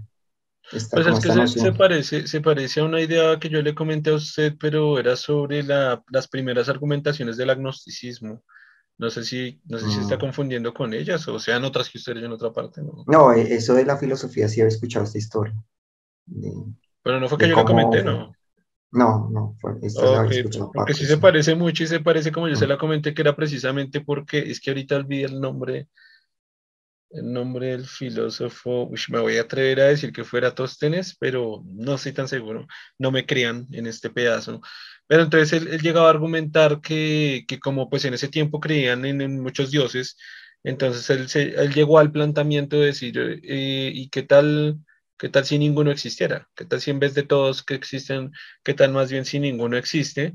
Eh, y él fue el primero que dijo, pues me gustaría como primero, como, como si lo pudiera ver, como realmente ver a, estos dioses, o es decir, cuál es la diferencia entre que ustedes crean y no crean, y no voy a decir que no creo, pero me que va, va, a plantear la duda de que de pronto no existan. Y pues fue como las primeras fases de los, de cómo nació el agnosticismo. Obviamente ya fue más desarrollado y concluido por Huxley, que ya, ya pues leyó cosas textos antiguos y ya desarrolló algo. Y bueno, fue el primero por lo menos en acuñar la palabra agnóstico, que ya venía un poquito antes. Eh, desarrollándose un poquito antes, pero sí fue como los primeros indicios que hubo sobre, sobre el agnosticismo, entonces sí como que se parece mucho a lo que está comentando con esto. Y es la misma noción, ¿no? Si lo que usted está diciendo, si hay siete mil dioses, ¿por qué, no? Y yo, sencillamente, ¿por qué no los quito todos? Porque creo que este es más correcto que otro. O sea, si usted lo plantea así, pues genera un conflicto en un sentido que no se puede eh, llegar a argumentos comunes si usted cree que este existe, yo no creo que existe y otro cree que este sí existe y este que no. Entonces, cuando se tienen estos miles de dioses, pues claro, es más complicado, era muy complicado llegar a razonamientos de de creencia o no, sino sencillamente era más, eh, se planteó la idea de, no, pues qué tal que ninguno de estos exista. Por lo tanto, si esto ninguno existe, pues necesitamos formular eh, ideas no basadas en estos dioses, estas nociones de dioses, sino basados en la razón, basados en argumentos, basados en, en cuestiones más lógicas y de esta manera creo que fue naciendo lo, lo que después se convirtió en la filosofía, fue como el nacimiento como tal de la filosofía en esta, en esta noción de que pues si, si habían muchos dioses porque, eh, porque alguno era más correcto que otro, uno era más, uno era más real que otro. Sencillamente podríamos decir ninguno es real y más bien pensando que ninguno es real, pues necesitamos formular y entender el mundo no a partir de estos mitos, sino a partir de la propia razón. tratar de encontrar la verdad de las cosas, no a partir de, de un mito, sino más bien a partir de la, del razonamiento. Y ahí como nace como la, la idea de la filosofía, es como el nacimiento de la filosofía en estos, en estos casos. No sé si usted cuando, eh, en, creo que usted lo planteó un poco cuando hizo la, la física de nuestro universo, no sé si habla un poco del nacimiento de la ciencia que comenzó como el nacimiento de la filosofía primero. Eh, sí, sí, sí, sí, o sea, digamos como que se, se, establece que el nacimiento de la ciencia proviene o tiene bases filosóficas. Sí. sí.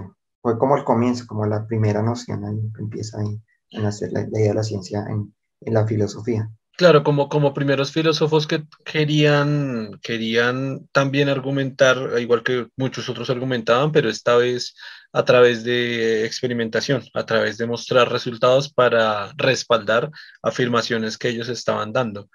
Eh, obviamente eran, eran afirmaciones pues bastante básicas vistas desde hoy, ¿no? En ese momento era un pensamiento brutal.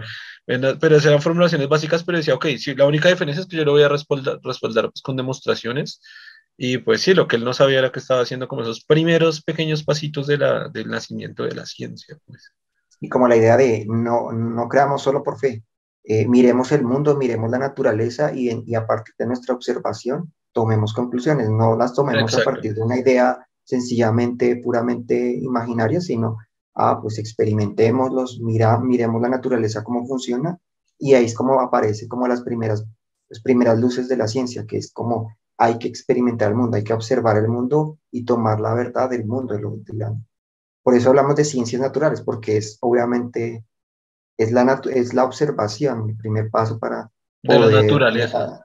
sí, la observación de la naturaleza no es, es como, el, como el primer paso para empezar a formular una idea, de, una idea y finalmente una teoría, una ley, pero se comienza de ahí. Y es la filosofía la primera que plantea esta noción de miramos, miremos la, naturaleza, experimentémosla y tratemos de encontrar la verdad en la propia experiencia humana. Otra, otra parte que usted comentaba, lo que estaba comentando antes, era cuando precisamente lo que usted decía, este establecimiento cultural y, cultural, o sea, a través de la cultura, cómo se eliminan ciertos conceptos. Eh, por ejemplo, acá los indígenas, ¿no? Cuando a través de la cultura española impuesta se hacen eh, cambiar los conceptos, a través de la religión se hacen cambiar conceptos pues, religiosos que aquí habían de espiritualidad y de, y de dioses. Eh, me hizo acordar justo lo que hablábamos en el capítulo de ayer, ¿no? Como, como estas palabras como guachi, que eran una, una, palabra que en chipcha significaba eh, gran señor, era algo así, gran señor. Sí, o como hombre guerrero, algo así. Y terminó convirtiéndose, por lo menos acá en Colombia, porque pues, la chipcha era una lengua colombiana, eh, se, se, convirtió, eh, se terminó convirtiendo en una, una palabra súper despectiva y para tratar muy mal a alguien. Se me hace, o sea, es muy curioso ver cómo, cómo una, una palabra que era en su idioma utilizada como algo muy bueno y se le decían a mucha gente, solo por, la, solo por los españoles querer denigrar ya, supongo yo, no sé, es la posición mía, que ya había poquitas palabras que estaban sobreviviendo a, a, la, a, la, tortura y a la desgracia que hicieron pues los españoles en ese tiempo acá, que ya, ya lo, como que el último recurso es de transformar el concepto que estaba sobreviviendo en algo malo. Y que ahorita es curioso, o sea, ahorita no hay represión de nadie, o sea, en ese aspecto y tan, tan violento, pero ya, ya utilizamos la palabra de esa manera y es lo que esa reflexión que hago tanto, o sea, cuánto tiempo ha pasado para que al día de ayer que grabamos el podcast me entero, por lo menos yo, Germán se enteró un poco antes, de que esa palabra, o sea, hace, hace 300 años pasó esta situación y hasta hoy me vine a enterar que eso era malo. O por ejemplo la palabra hueva, ¿no? Que, que esa me hizo reír mucho porque hueva en Colombia es un insulto bien grande como decir el idiota que viene allá. Y hueva era, significaba extranjero, ¿no? Sí, o viajero. yo, yo me imagino a los indígenas diciendo, ah, ya vienen esas huevas. o sea, esos extranjeros, que eran españoles. Hay un poco de huevas, entonces como que los españoles dijeron, ah, hueva significa idiota. Y ahora, y ahora, y claro, si usted en Colombia, mira esa cueva, ahí viene una hueva, pues usted, va a decir, ahí viene un idiota, pero es increíble saber que mire una hueva es como... pero imagínese que se utilizar ahorita y, no sé, viene un amigo gringo y le digo, ah, le presento a esta hueva. es un chistoso. Germán, hueva, hueva. Y bueno, con esto creo que podemos cerrar, o no sé si quiera decir algo antes de cerrar. Ah, bueno, una cosa que, estaba pensando también es lo que usted está planteando, no solo en, en, el lenguaje, también se hizo con los dioses.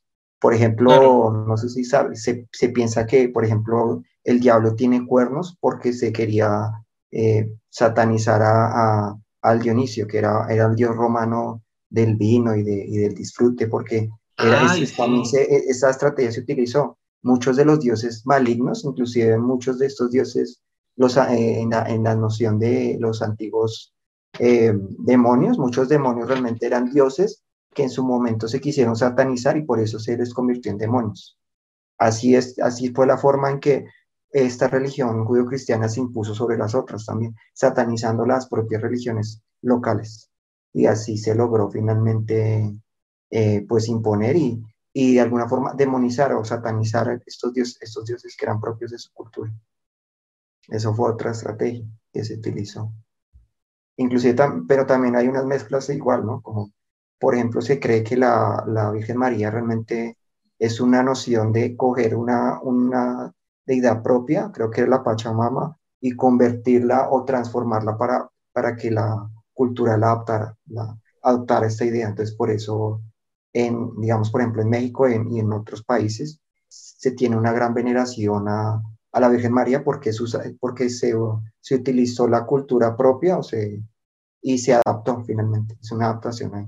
Como pasó con el, realmente se acuerda, no sé si recuerda que el, el, el día en que nació Jesús realmente, esta, este 25 de diciembre realmente es otra tradición ahí adaptada también, que sencillamente se adaptó para que, que es, creo que Saturnalia, es, es una religión, es una celebración muy diferente que se adaptó, sencillamente son adaptaciones. no, es que, Eso es, lo que, realmente es.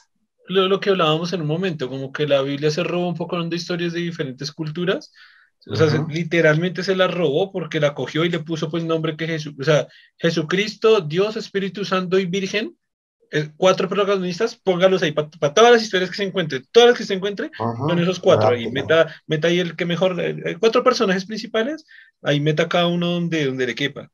Y, y hoy se me fue la paloma. Ah, por ejemplo, lo que usted decía, sí, que por ejemplo, muchas, en muchas religiones, justo el Mesías nacía el 24 de diciembre y nacía de una virgen. Que, que de hecho en el capítulo del budismo, él nos explicaba que también en el budismo había una, no sé si en el budismo, creo que en el budismo, ah, sí, como una de las ramas del budismo, que justo, que también hay el, como que el primer, el primer Buda, si no estoy mal o algo así, había nacido de una virgen. Y, y son tradiciones y religiones mucho más antiguas que la cristiana. Eh, por ejemplo, esa historia de, creo que es la de Noé, si no estoy mal, la de Noé, es, era una historia de Gilgamesh. Gilgamesh, que era una ah, historia mucho más antigua, donde Gilgamesh pues reunía, es igual, reunía a un par de animales de cada especie, los metía en un barco y sí, navegaba. Y, y, era igual, o sea, Gilgamesh, ah, no, no, entonces era no que era súper cristiano y creyente en Dios y era hijo de Dios, y ya, y ya, entonces ya metieron la historia de Gilgamesh como, es que toda, toda historia que se encontraban, toda la metían como que eran ellos, como que era Dios. Y eh, bueno, Dios o sí, o la Virgen o Cristo, lo que fuera. Y, ese, y esa parte del diablo es súper interesante, ¿no? Porque también se parece a un fauno, que también tiene características del fauno, las, patas. Creo que ahí viene esa idea de que, que, el diablo tiene cuernos así como, como eh, carnero. y, las patas de cabra. Eh, patas de caballo, como patas de yegua más. De cabra, no de cabra, porque Dionisio tiene patas de cabra. Como. Ah, y los faunos son así también, sí, Ok, y que son peludos en la parte de abajo. Y había otro, ¿no? usted había mencionado una vez que, esto fue fuera del podcast, que tuvimos una discusión que yo decía que era el fauno, y usted lo estaba, y yo pensé que usted lo estaba confundiendo con otro, pero usted estaba diciendo otro que era, ¿cuál era? Había un ser, un ser mítico que, que yo, yo le dije, usted se está confundiendo con el fauno. Y usted me dijo, no, hay otro que se llama tal, lo investigamos y usted tenía razón. Igual yo también con el fauno, pero... Creo que era el Dionisio, creo que era Dios Dionisio, Dionisio que tiene esas características. Ah, que sí, me parecía que usted mm. había mencionado otro, pero, pero bueno, sí, tal vez estaba mencionando ese. Y claro, cuando usted me mostró ese, yo dije, güey, es el mismo, es el mismo de que, de que, la, de que la región como todo se lo roba y dice, ay, no, entonces esta hora es el enemigo de Dios. como Dios no ha tenido, entonces pongamos un enemigo, ¿cuál? Y, y, es justamente ese, ¿no? Era justamente el, el, el, ese que cuenta suena divertido, es el man que toma vino y qué, el dios de qué. Como de la, del disfrute, como este dios que, que cuando hacían lo que llamaban en ese momento las orgías, era, era el, dios al que le hacían ese tributo. imagínese, este yo, yo me iría con ese man. Orgías y vino, pues qué chimba. es qué diversión garantizada, güey. Y si me voy con ese Dios y el otro dice, ay, no, no, no, es el enemigo del diablo, no, digo de Dios. Nadie, nadie puede. Y todo lo malo, todo, o sea, todo, si hay un volcán, fue ese man. Es decir, el rayo, el rayo fue por ese man. No porque Dios no supo hacer las cosas, fue ese man. Y si, y si alguien violó algo, se le metió el diablo. Y si alguien no sé qué, se le apareció el diablo. Y si yo no sé qué, fue el diablo. Ay, cállense con su diablo. me cae más, más mejor, iba a decir. Me cae mejor el, el Dionisio ese. Ajá. Y por lo menos estos dioses no eran así, no se no, digamos, aunque se les rezaba, como ellos sabían que eran caprichosos, pues no, ellos no esperaban que siempre lo ayudara, puede que sí, puede que no, era como si ellos querían, y, y, se, pensaba así, como que aunque se les rezaba, estos dioses sabían, se sabía que no quería decir que los, los iba a ayudar, porque ellos eran voluntarios, entonces podía ser que en un momento quisieran o en otro no, entonces no, pero, pero estoy buscando aquí lo del, del, dios Dionisio y no, no, yo creo que se está confundido hoy, o sea, la vez pasada sí estaba mejor, porque pues tiene una figura humana, tiene una figura humana normal, y de hecho ahorita que me acabo de acordar, también hay unos reyes que fueron nombrados con, con base en él, o sea, se llamaban Dionisio, pero, pero eran reyes obviamente como que querían mantener una imagen benevolente, ¿no? Así como de, eh, es que creo que está confundiéndose porque es que usted se mi hijo Con el fauno, sí, con los faunos, que eran los que. No, el fauno fue el que yo le dije, el fauno fue el que yo ah. le dije. Pero usted me nombró otro, ya fue cuando yo le dije, no, usted está equivocado, pero era porque yo no lo conocía. Pero, o sea, yo, yo, es que yo dije, tiene base en el fauno, y usted dijo, no, es que tiene base en otro, que es que se nombró, güey me acuerdo mucho, pero se me olvidó el que nombró, pero bueno, en fin. No sé si era, es que no me acuerdo en esa conversación si era Don Dionisio, que era que ahorita, ahorita encontré, pero no, es que no No, es que lo, acabo de buscar y Dionisio se ve con una figura humana normal. Y, mm. lo que digo, me acabo de acordar en historia que hay muchos reyes que se hacían llamar Dionisio, Dionisio II, Dionisio, Dionisio III, etcétera, porque eran, pues, porque eran reyes. Entonces, como que el reino quiere mantener, y bueno, casi igual que la religión, ¿no? No quiere verse negativo frente a la gente, sino quiere verse positivo. Pero entonces no, era la figura de, no era la figura de, Dionisio, era más bien la figura del fauno. Pero entonces ahora, bueno, ahora me quedo por investigar si realmente Dionisio si era así, si era el, del vino. Porque ahora. Sí, el dios del vino y de la fertilidad, sí. Ah, bueno, por lo menos. Pero no, pero sí creo que no, creo que creo que se equivocados con la figura que estaba basada Satanás, porque si era si era, si era más por, los faunos y pues que había otros, seguro que usted ya lo mencionó. Y no, ah, que no me acuerdo ya. Sí, Que lo que yo le dije, usted lo dijo, o sea, yo lo contradije, era porque usted, yo pensé que usted estaba confundido con, con el fauno, pero no, era otro. Y, y ah, me acuerdo, no sé si has escuchado del demonio Val, Val. Sí, obvio, pues yo, yo fui el que le conté, yo fui el que conté toda la historia de Val por, bueno, por una cuestión personal. Que este dios, este era, era un dios por allá eh, eh, de, muestra era? como dice? De los... sí, es que hay, lo que le digo, hay deidades así antiguas, o sea, ellos cogían y convertían estas deidades de otros lugares en, en demonios. Ellos, para ellos, estos eran demonios. Y así los pensaban. De esa manera, como que satanizaban los otros dioses de otras religiones que ellos iban encontrando, supongo, como para decir, este es el único Dios verdadero. Este es, acuérdese que antiguamente era esta idea de que solo existía este Dios, este es el único Dios verdadero, los demás son falsos y así. Fue de esta manera que se fue imponiendo, como satanizando los otros dioses. Bueno, entonces ahora sí creo que con eso podemos cerrar el capítulo. No sé si quiera decir algo para cerrar, conclusión, finalizar. ¿O lo cerramos? Mm, pues la conclusión sería que... Mm, que no crean en Dios. Que, si usted observa, o sea, si usted realmente coge toda esta noción de Dios, dioses y lo compara con la religión, con la, la religiosidad del, del cristiano, pues usted encuentra los mismos elementos. Por lo tanto, ¿por qué uno es más correcto que el otro? Y si usted no cree en el otro, pues lo más consistente sería, pues tampoco crean este, porque pues es las mismas construcciones. Se generó igual en cierta cultura, con las mismas formas de ver el mundo, propio de su cultura, y, y por eso pues tiene esas contradicciones, porque pues era una expresión en su momento de estas culturas antiguas. Pero pues no podemos tener pensamientos de culturas antiguas en la modernidad, como así, como, o sea, como que estas nociones tienen que reconstruirse de nuevo, porque pues O sea, no podemos tener estos pensamientos tan antiguos todavía y pensar que en la actualidad todavía son consistentes. Es como, como que, exactamente, como que miren lo que está pasando, lo que ustedes y lo que usted decía con las religiones. Si existen seis mil, más de seis mil dioses, ¿por qué uno es más correcto que todos? Porque no todos, sencillamente. Todos son mitos antiguos. Usted ya hace mucho tiempo dejó de creer en, en Zeus y en eso, pues este también es muy antiguo igual que los otros. Entonces lo consistente es porque todavía cree que este es el correcto y, y los otros no, entonces no lo eran. ¿Qué pasa? Es como tener consistencia en el pensamiento en ese sentido. Bueno, entonces, eh, muchas gracias a todos los que nos escucharon, muchas gracias a todos los que nos vieron, gracias a Germán por estar acá. No olviden seguir e interactuar con cada una de las partes del el proyecto Gente Inteligente. y nos vemos en el siguiente capítulo. Un saludo a todos. Bueno, saludos.